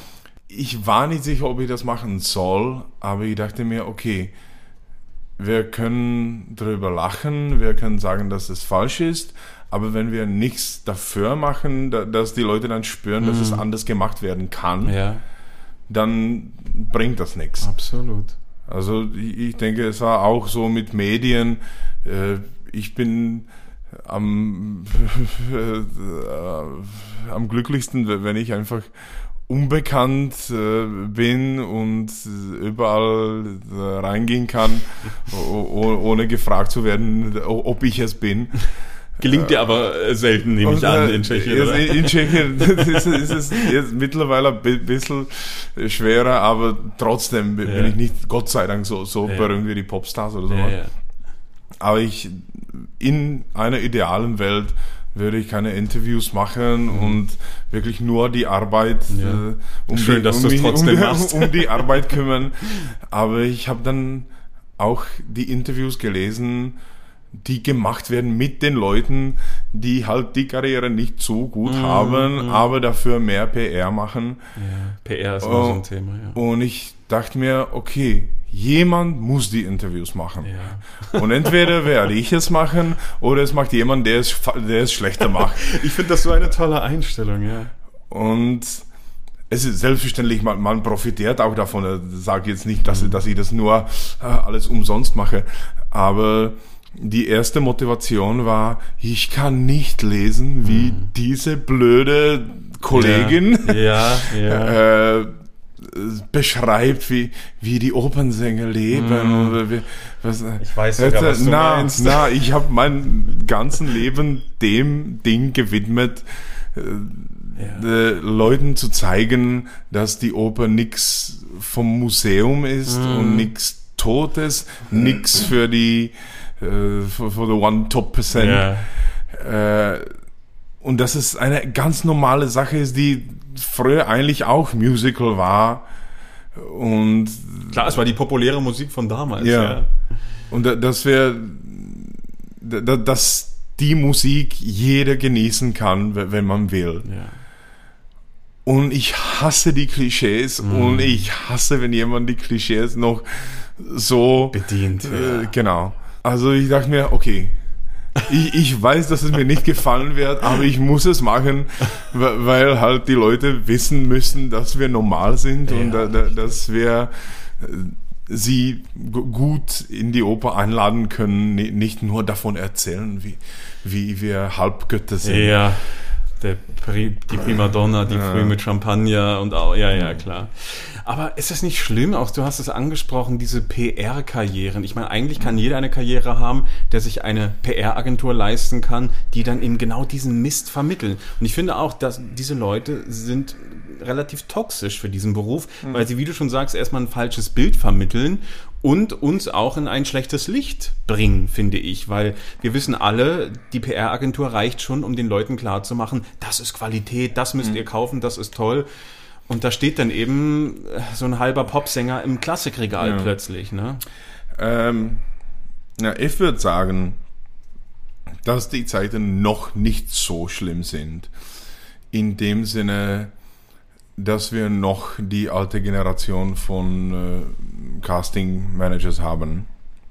Denkst du, Und wir haben noch zu, äh, Gott sei Dank noch viele Deren von denen. ist ja. es noch wurscht, ob jemand Instagram hat und äh, wie, wie viele äh, Nachfolger er hat. Also ma, man kann eine PR-Karriere machen, aber jeder, der sich ein bisschen auskennt, weiß, dass es, dass es nicht eine richtige Karriere ist. Man kann sogar eine richtige Karriere mit PR gut anfangen, aber wenn man dann nichts zu zeigen hat, dann bei uns ohne Mikros, ohne, ohne den ganzen Apparatus, äh, das man im Pop benutzen kann, geht's einfach nicht anders. Man, man kommt auf die Bühne und entweder kann man was zeigen oder kann man nicht. Gott sei Dank am Ende zählt Und, die ja. Leistung, ja. Im, Im Pop ist es absolut so. Da kann sich je, jeder alles bezahlen und man, man muss nicht mal sauber singen. Da gibt's Autotune. Ja, ne? also, also da, da ist wirklich alles wurscht, da muss man nur gut aussehen Ja. und genug PR machen. Bei uns kann es gut sein, dass sie das in den nächsten Dekaden ändern wird. Wir werden schauen. Aber jetzt, heutzutage, Gott sei Dank, de- denke ich, dass es nicht der Fall ist, weil halt die, die Leute, die heutzutage besetzen, äh, sind normalerweise keine Social Media Fans und äh, die, die wollen halt die Sachen gut besetzt haben, nicht eine Facebook-Star Ja. da, dabei zu haben. Gott sei Dank. Soll es so bleiben. Du hast etwas geschafft, was ich wirklich unbegreiflich finde. Du bist einer der wenigen klassischen Sänger. Du hast 2020 die O2 Arena in Prag gefüllt. Irre. Also wann hat ein klassischer Sänger es geschafft, die Leute zu begeistern? Ich denke, ihr wart ausverkauft. Wir waren fast ausverkauft. Wir hatten noch, weiß nicht, 200 Karten oder sowas. Von wie vielen? Wir hatten äh, pff, Das ist na, äh, na, na, knapp unter 10.000, neun- neuneinhalb ist- oder sowas. Aber das ist eine Leistung. Du als der titelgebende Sänger, wa- was war das nochmal für ein Gefühl für dich, in diesem Stadium dann plötzlich mu zu Musik zu machen? Es war unglaublich und es war toll, dass wir alles von Null aufgebaut haben. Da- Das ist mir nie passiert, weil au- auch wenn man einen Bianco-Scheck äh, hat und äh, man soll ein Konzert zusammenstellen, dann ist es immer bei einem Festival, wo ein Orchester normalerweise spielt und dieser dirigiert da oft. Und wir haben gute Kontakte mit der und der und die, die könnten sie zu Gast haben. Wobei hier war es wirklich, okay, also wir machen ein Konzert, was, was willst du tun? Du hattest freie Hand. Absolut. Ja. Wir haben es als Koproduktion gemacht. Die haben eigene Sachen organisiert, das Ganze, was, was äh, Arena umgeht. Und wir haben das Künstlerische gemacht. Und wir haben wirklich ein Orchester ausgesucht, äh, einen Dirigenten, Kollegen, die wir zu, zu Gast haben möchten. Und es war wirklich alles nur Leute, die miteinander musizieren wollten. Auf die du auch Lust hattest, richtig. Es, ja. es war Ja. unglaublich, die Energie davon war, war halt Wahnsinn. ja. Weil und das, das sagten auch alle vom Publikum, dass sie wahrscheinlich nie, nie was, sowas Positives erlebt haben, wo man nur die reine Freude davon spürt. Idealerweise, ja. Und es, es war unglaublich. Es war wirklich, ich war auch absolut tot, weil wir den ganzen Tag, die, die zwei Tage an, einem Tag musikalisch probiert haben und dann an dem Tag den ganzen Tag halt quasi Regieproben, dann am Nachmittag GP und dann am Abend noch das Ganze, weil man sich halt das Haus nicht für zwei Tage, für einen extra Ja. Tag leisten kann. Und ich habe das Konzert so genossen, trotzdem, dass ich, das, ich, ich habe es überhaupt nicht erwartet. Es war Ja. wir- wirklich so, so ein schönes Erlebnis. Und na- nach dem Konzert kamen die gleich, wir müssen das nächstes Jahr wieder machen. Sagte, Na, na, absolut nicht. Ich brauche da sicher Abstand, weil ich nicht wirken äh, will, als ob das jetzt mein neuer Ja. Beruf ist. Es, es muss eine Spezialsache sein. Ja, eine Und ich, Exklusivität ich, haben. ich ja. kann mir jetzt den 40. Geburtstag dort vielleicht Aha. vorstellen oder sowas. Aber vorher denke ich, dass, dass, wir wieder Pause brauchen. Aber es war schon auch ein Wagnis, oder? Ich meine, es hätte auch schief gehen können, dass die Ja, Leute absolut. sagen, ach oh Gott, für, für Klassik gehen wir doch Ja. nicht da rein, oder? Na, und Ja.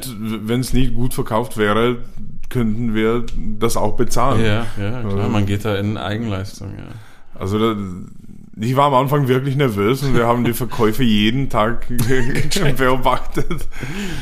Und es ging dann am Anfang, am Ende wirklich gut Toll. und ich, ich habe wirklich viele Leute durch das Konzert getroffen und diese ganze Generation von, äh, eigentlich meine Generation von, von Popsängern und von, von halt Popleute, die, die ich nicht kannte, da, da, das sind so gute Musiker, äh, selbstverständlich nicht alle, aber da, das Top-Niveau, das macht wirklich Freude. Wir, ein Freund hat dafür ein neues Lied komponiert, das wir jetzt auch aufgenommen haben. Es sollte veröffentlicht sein, ist leider auf Tschechisch, aber es ist ge genau über dieses Crossover und wie sich zwei Stilos nie mischen dürfen, das ist das Schlimmste ist, was passieren kann.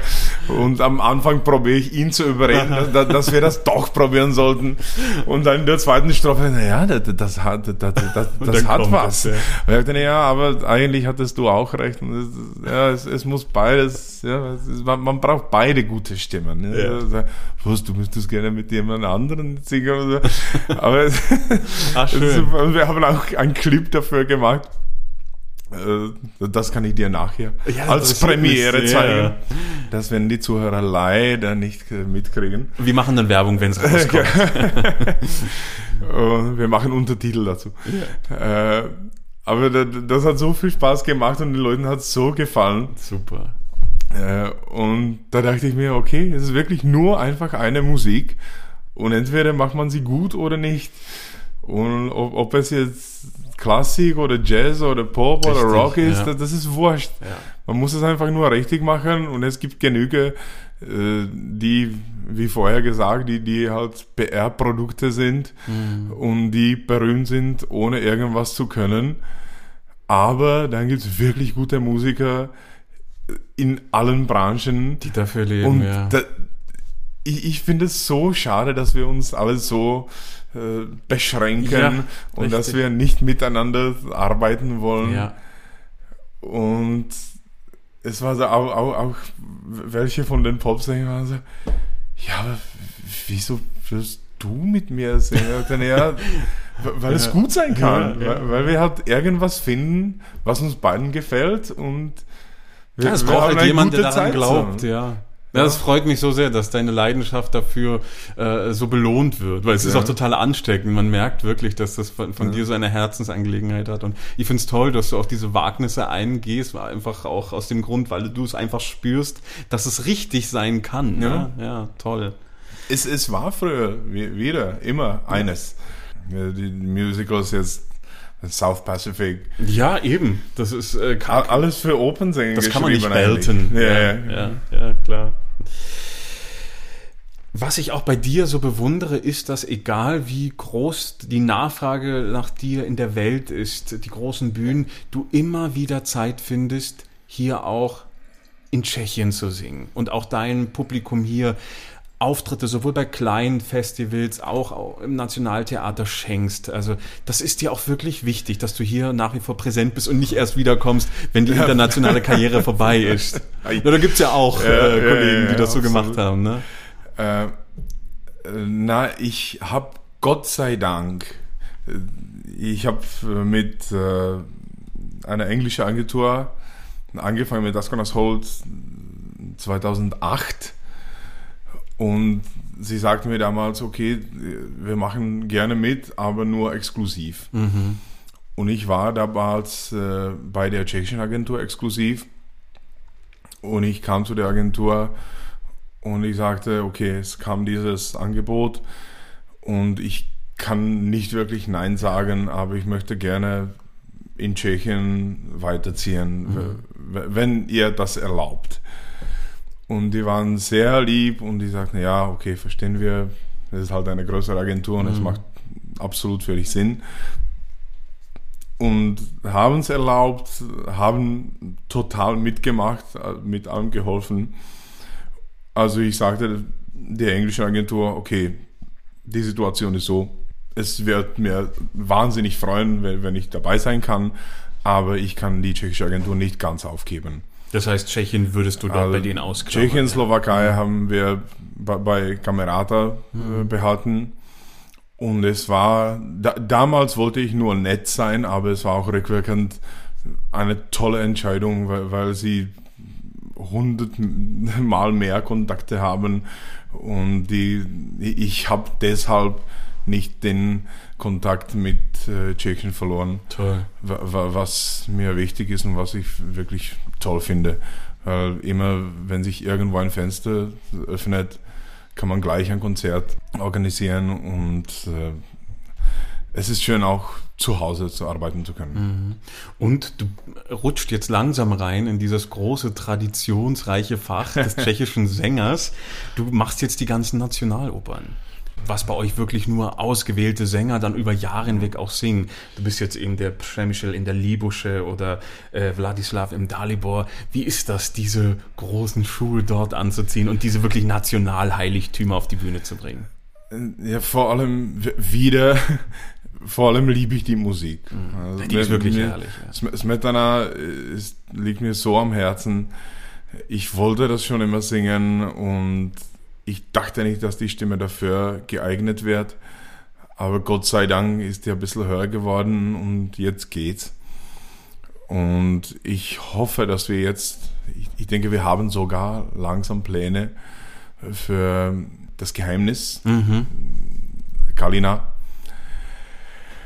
W- w- Was wahrscheinlich meine tschechische Lieblingsrolle Ja, das wäre deine Krönung. ist und wird.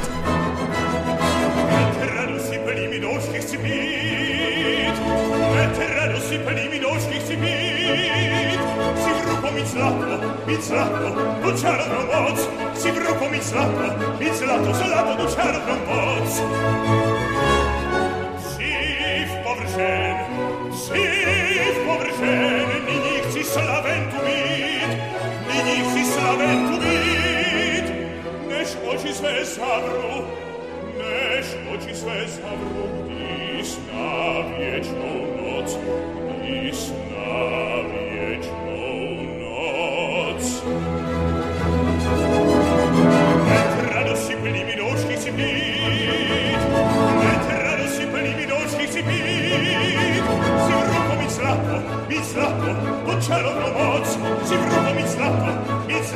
lato du cielo promoz, jens lato, jens lato, jens lato du cielo promoz, jens lato, jens lato, jens lato du cielo promoz.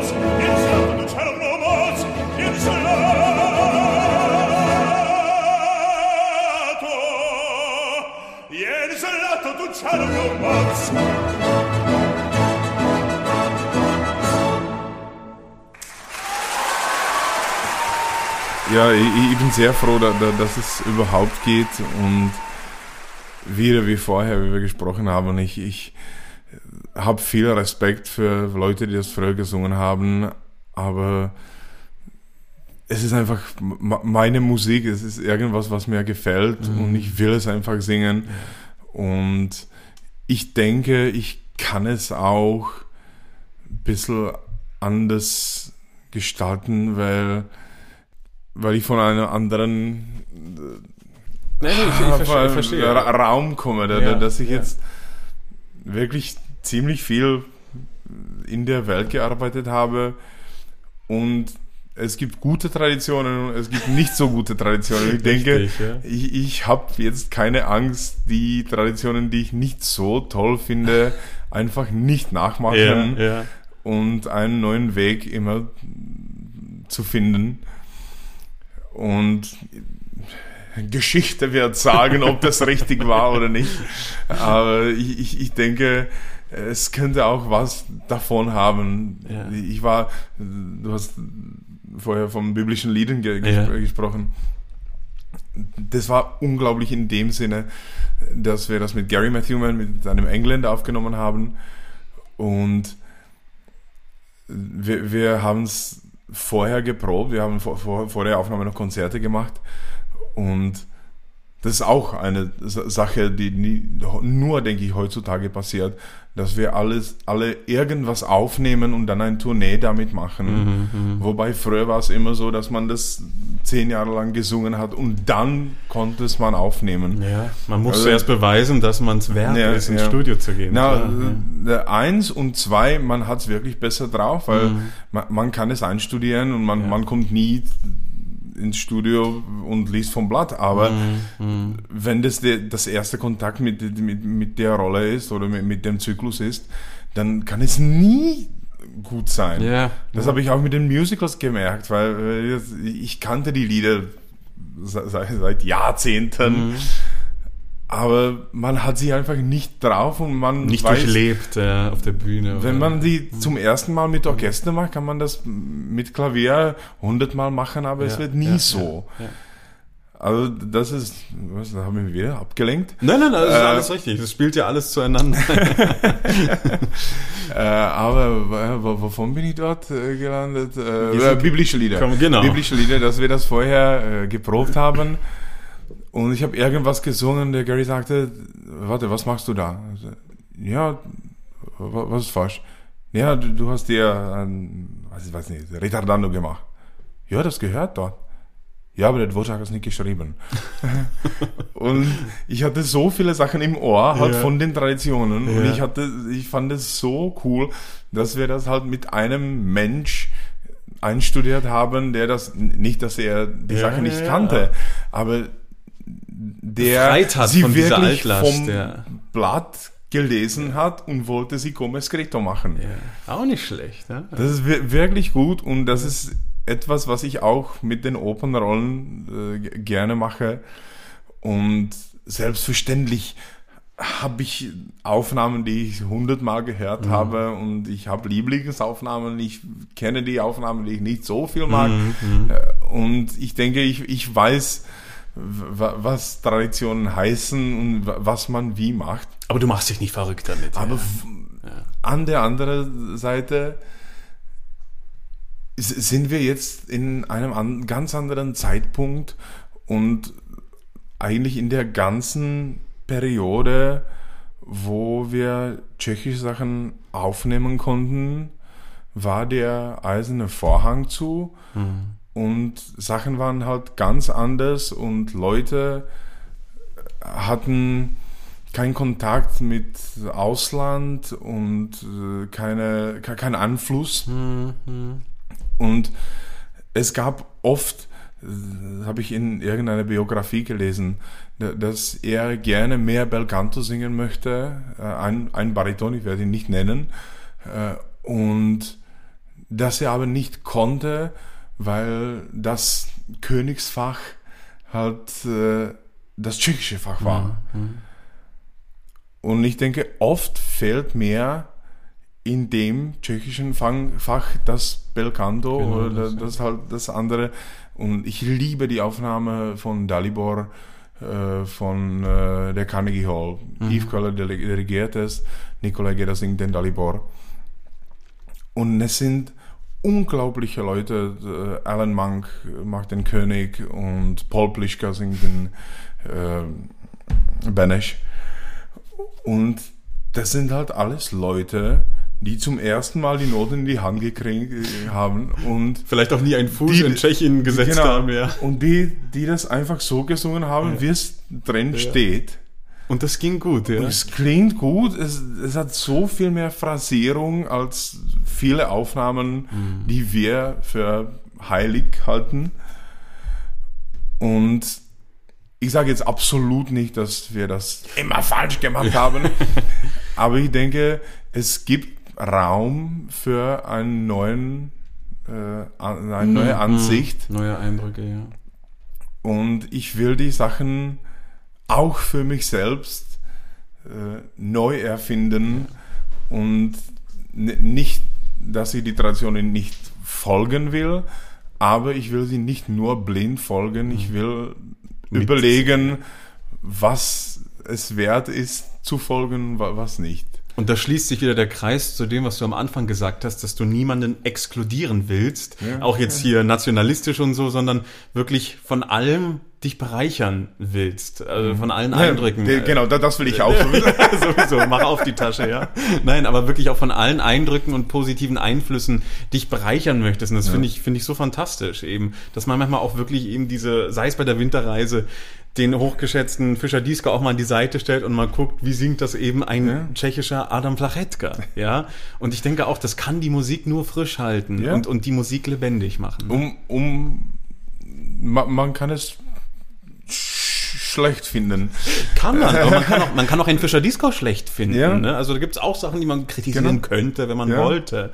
Ne? Aber Also ich, ich, ich denke, es ist wichtig, halt Sachen zu probieren, weil und dieses, ich, ich, ich denke auch, wie, wie du gesagt hast, dass es jetzt voll Kreis ist, äh, ich denke auch, nett sein ist teilweise äh, selfish, äh, egoistisch, weil, weil man weiß, dass es irgendwo irgendwie zurückkommt normalerweise. Ja, ja. Und für mich ist es, ist es einfach ein einfacher Weg zu leben. Aber es ist mir auch schon so viel Mal passiert, dass ich unerwartet irgendwas von irgendjemandem so, so zu, zurückbekommen habe, Mhm. da, dass ich denke, es, es, es ist einfach, man, man kriegt, was man gibt. Ja, ja, es ist genauso. Ja. Also au- auch, und das denke ich mir bei den Stars, mit denen man kaum arbeiten kann. Ich denke mir, warum? Was bringt das? Richtig. Letztendlich, sie beschränken sich selbst und machen es den anderen auch noch schwer, ne? Ja. Ich, ich habe von einem ganz großen Falstaff gehört, ein, ganz großer Bariton, äh, der unfassbar war während der ganzen Probenperiode, als sie das gemacht haben, irgendwo. Und bei der Premiere ist ihm die Hose im dritten Akt runtergerutscht. Und der hatte die Hände gebunden und er konnte sie nie draufziehen. Und in dem Moment, wenn er beliebt ist, kommt gleich irgendjemand und ma macht das für ihn gemütlicher. Aber Keiner es wollte. kam keiner. Ja, es Den kommt kam- alles zurück. Ja. Ja, Karma also- is a bitch, ja. da, da, das sagte auch eine meine Freundin. You can be a bitch or you can be bad, but you can't be both. Aber idealerweise muss man nicht mal eines davon sein. Was noch zu all dem dazukommt, als wäre das noch nicht genug für ein Sängerleben, du unterrichtest auch, du gibst Meisterkurse. Erzähl mal davon, das kam relativ früh auch schon auf dich zu, ne? Es, es kam früh und jetzt muss ich ehrlich sagen, da, dass es nicht so intensiv ist. Ich, ich unterrichte, we- wenn mich jemand fragt. Ja, so kam ich auch zu dir mal, ich habe dich auch mal gefragt. Wenn jemand Hilfe braucht, dann helfe ich gerne so gut wie ich kann.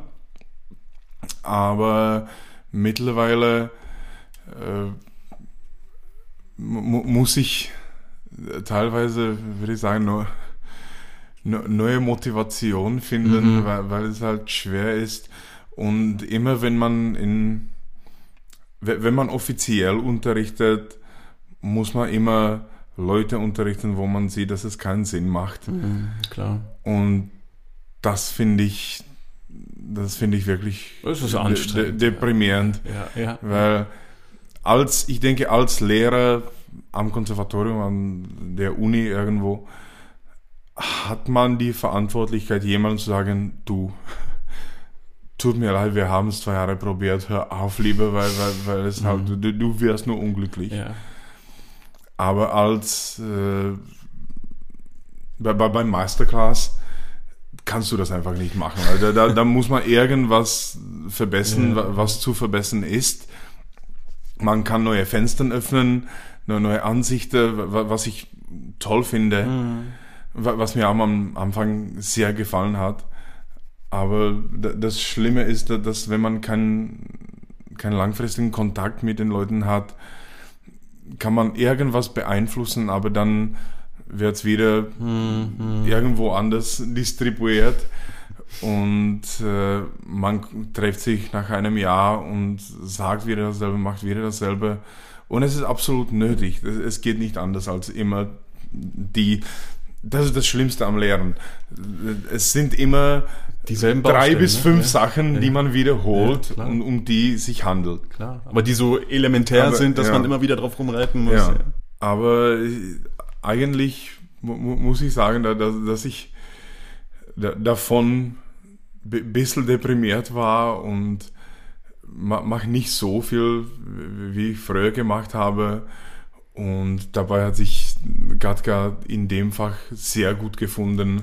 Sie unterrichtet und die, auch, die, ja. die unterrichtet sehr viel. Die, die hat Leute, mit denen sie langfristig arbeitet Mhm. und da, dazu macht sie noch äh, Klassen, Masterklassen und alles, alles Mögliches. Also ich, ich überlasse das lieber ihr, weil, weil ich sehe, dass, dass sie das als äh, wirklich äh, Mit Leidenschaft was, macht, ja. äh, ja, absolut. Und dass sie das als ähm, Sinn. Ein S- Sinn. Sinn. Aha, aha. Ja, Bin trotzdem noch schneller als Google. sehr gut. Und ich, ich bin da mehr, mehr skeptischer, weil mein Professor war auch immer so, der, das, der, der sagte, ich bin nur hier, damit ich ab und zu irgendwas sage und Sie sollten die, Sie sollten die ganze Zeit zuhören und hoffen, dass irgendwas von mir kommt. Und ich habe immer noch diese Ansicht, dass ich man, dass ich, dass man irgendwie verdienen muss. Ja, und ich denke, es ist auch richtig. Ja, absolut, absolut. Und Katka hat es gar nicht so und die investiert so viel Ah, Energie in jedem, den sie trifft und den sie lehrt. Und äh, da, das kann ich einfach nicht. Ich denke, ich, wenn ich nicht die Energie und das Potenzial in jemanden sehe, dann habe ich keine Not, Ja, ich mich selber zu, zu motivieren. Ja. Da ist auch die Zeit dann zu schade, ne? Dafür Ja, gibt es so viele andere Projekte, in die man dann investieren kann. Ich meine, man muss es so sagen, es ist so. Du kannst ja auch nur die 24 Stunden aufteilen wie, wie jeder Mensch. Ne? Du kannst ja auch nicht was dranhängen. Nee, ich habe jetzt mit äh, einem Buben gearbeitet, der normalerweise mit Katka arbeitet und sie, sie war lange weg.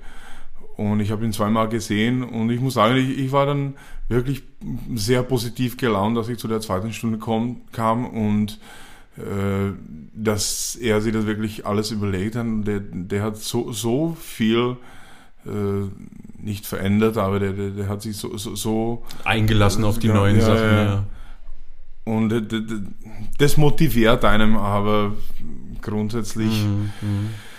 ist, ist das ein, ein, seltener Fall. Ja, okay. Na, wer weiß, was noch kommt. Ja. Du bist ja wirklich noch so wahnsinnig jung, dass da alle Optionen noch für die nächsten 30, 40 Jahre offen sind. Ne? Nein, nee, ich, ich bin wirklich nicht sicher, ob ich irgendwann mal an eine Uni lehren will, weil Mhm. das, das ist halt die langfristige Arbeit Mhm. muss so müde machen und e- es gibt nur den langsamen Weg, es gibt keinen schnelleren Weg. Das, das, das ist das Schlimmste. Ja. Und das ist das, was ich oft heutzutage bei Technik so schlimm finde, ist, dass viele Leute lehren, wie man die Fällen bedeckt oder versteckt, statt es ohne, zu, ohne den Fällen Ja, ja, zu, ja, zu ja, ja. lernen, lernen. Also jetzt, die, diese Ton klingt so, also du musst das machen, dass es so nicht klingt. Na, Faken, ja. du musst es einfach nur so lange durchsingen, bis Verstehe. es funktioniert. Und es dauert viel länger und ist Die viel Arbeit muss schwerer. man machen, ja. Aber dann am Ende hat man ein gutes Produkt. Worauf dürfen wir uns bei dir noch freuen? Was bringt die Zukunft? Welche Richtung, Äh. welche Fächer, welche Rollen, welche Experimente? Äh, mal schauen. Äh, ich habe wirklich wenige Ahnung. Es kann, ich würde sagen, jetzt kann es in zwei Richtungen gehen. Entweder höher und mehr bel canto oder ein bisschen tiefer und dramatischer. Also entweder Verdi oder Wagner oder vielleicht gehen beide, aber ich, ich fürchte, man, man muss sich wahrscheinlich nur einen auswählen, weil es wenige Leute gibt, die beides können. Ja, Und weil das Schlimme ist, man immer so, auch nicht nur die, die Leute, auch die Kassendirektoren so in Fächern denken Nee, und man braucht ja, dieses Label gleich. Genau, ne? das, das ja. noch dazu. Ja. Also mal, mal schauen. Ich habe jetzt gerade äh, in, in Košice äh, wieder in Sachs die drei Monologe gemacht. Also, ja. Und es gefällt, ich, ich liebe Wagner. Ich, ich, Wenn ich das machen könnte und ich denke, dass der, der lyrische Wagner irgendwann mal kommen wird. Also ein Wolfram Jetzt, ist Wo- Wolfram würde ich heute schon machen. hin, ja. Äh, Sachs würde ich noch warten, aber ich denke, es ist jetzt nichts Dramatisches. Es geht nur mehr um die Länge und Die es, Kondition, ja. es könnte ein Weg sein, wie man in Lied reinkommt.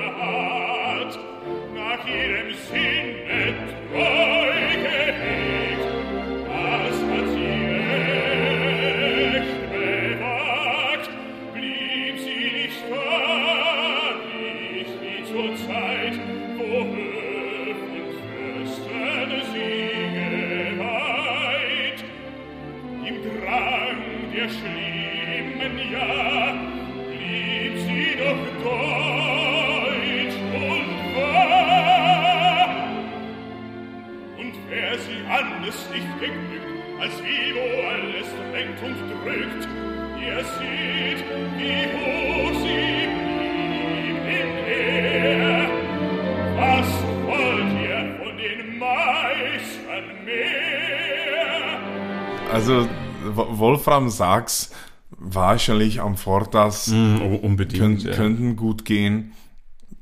Ob es zu den dramatischen mal kommt.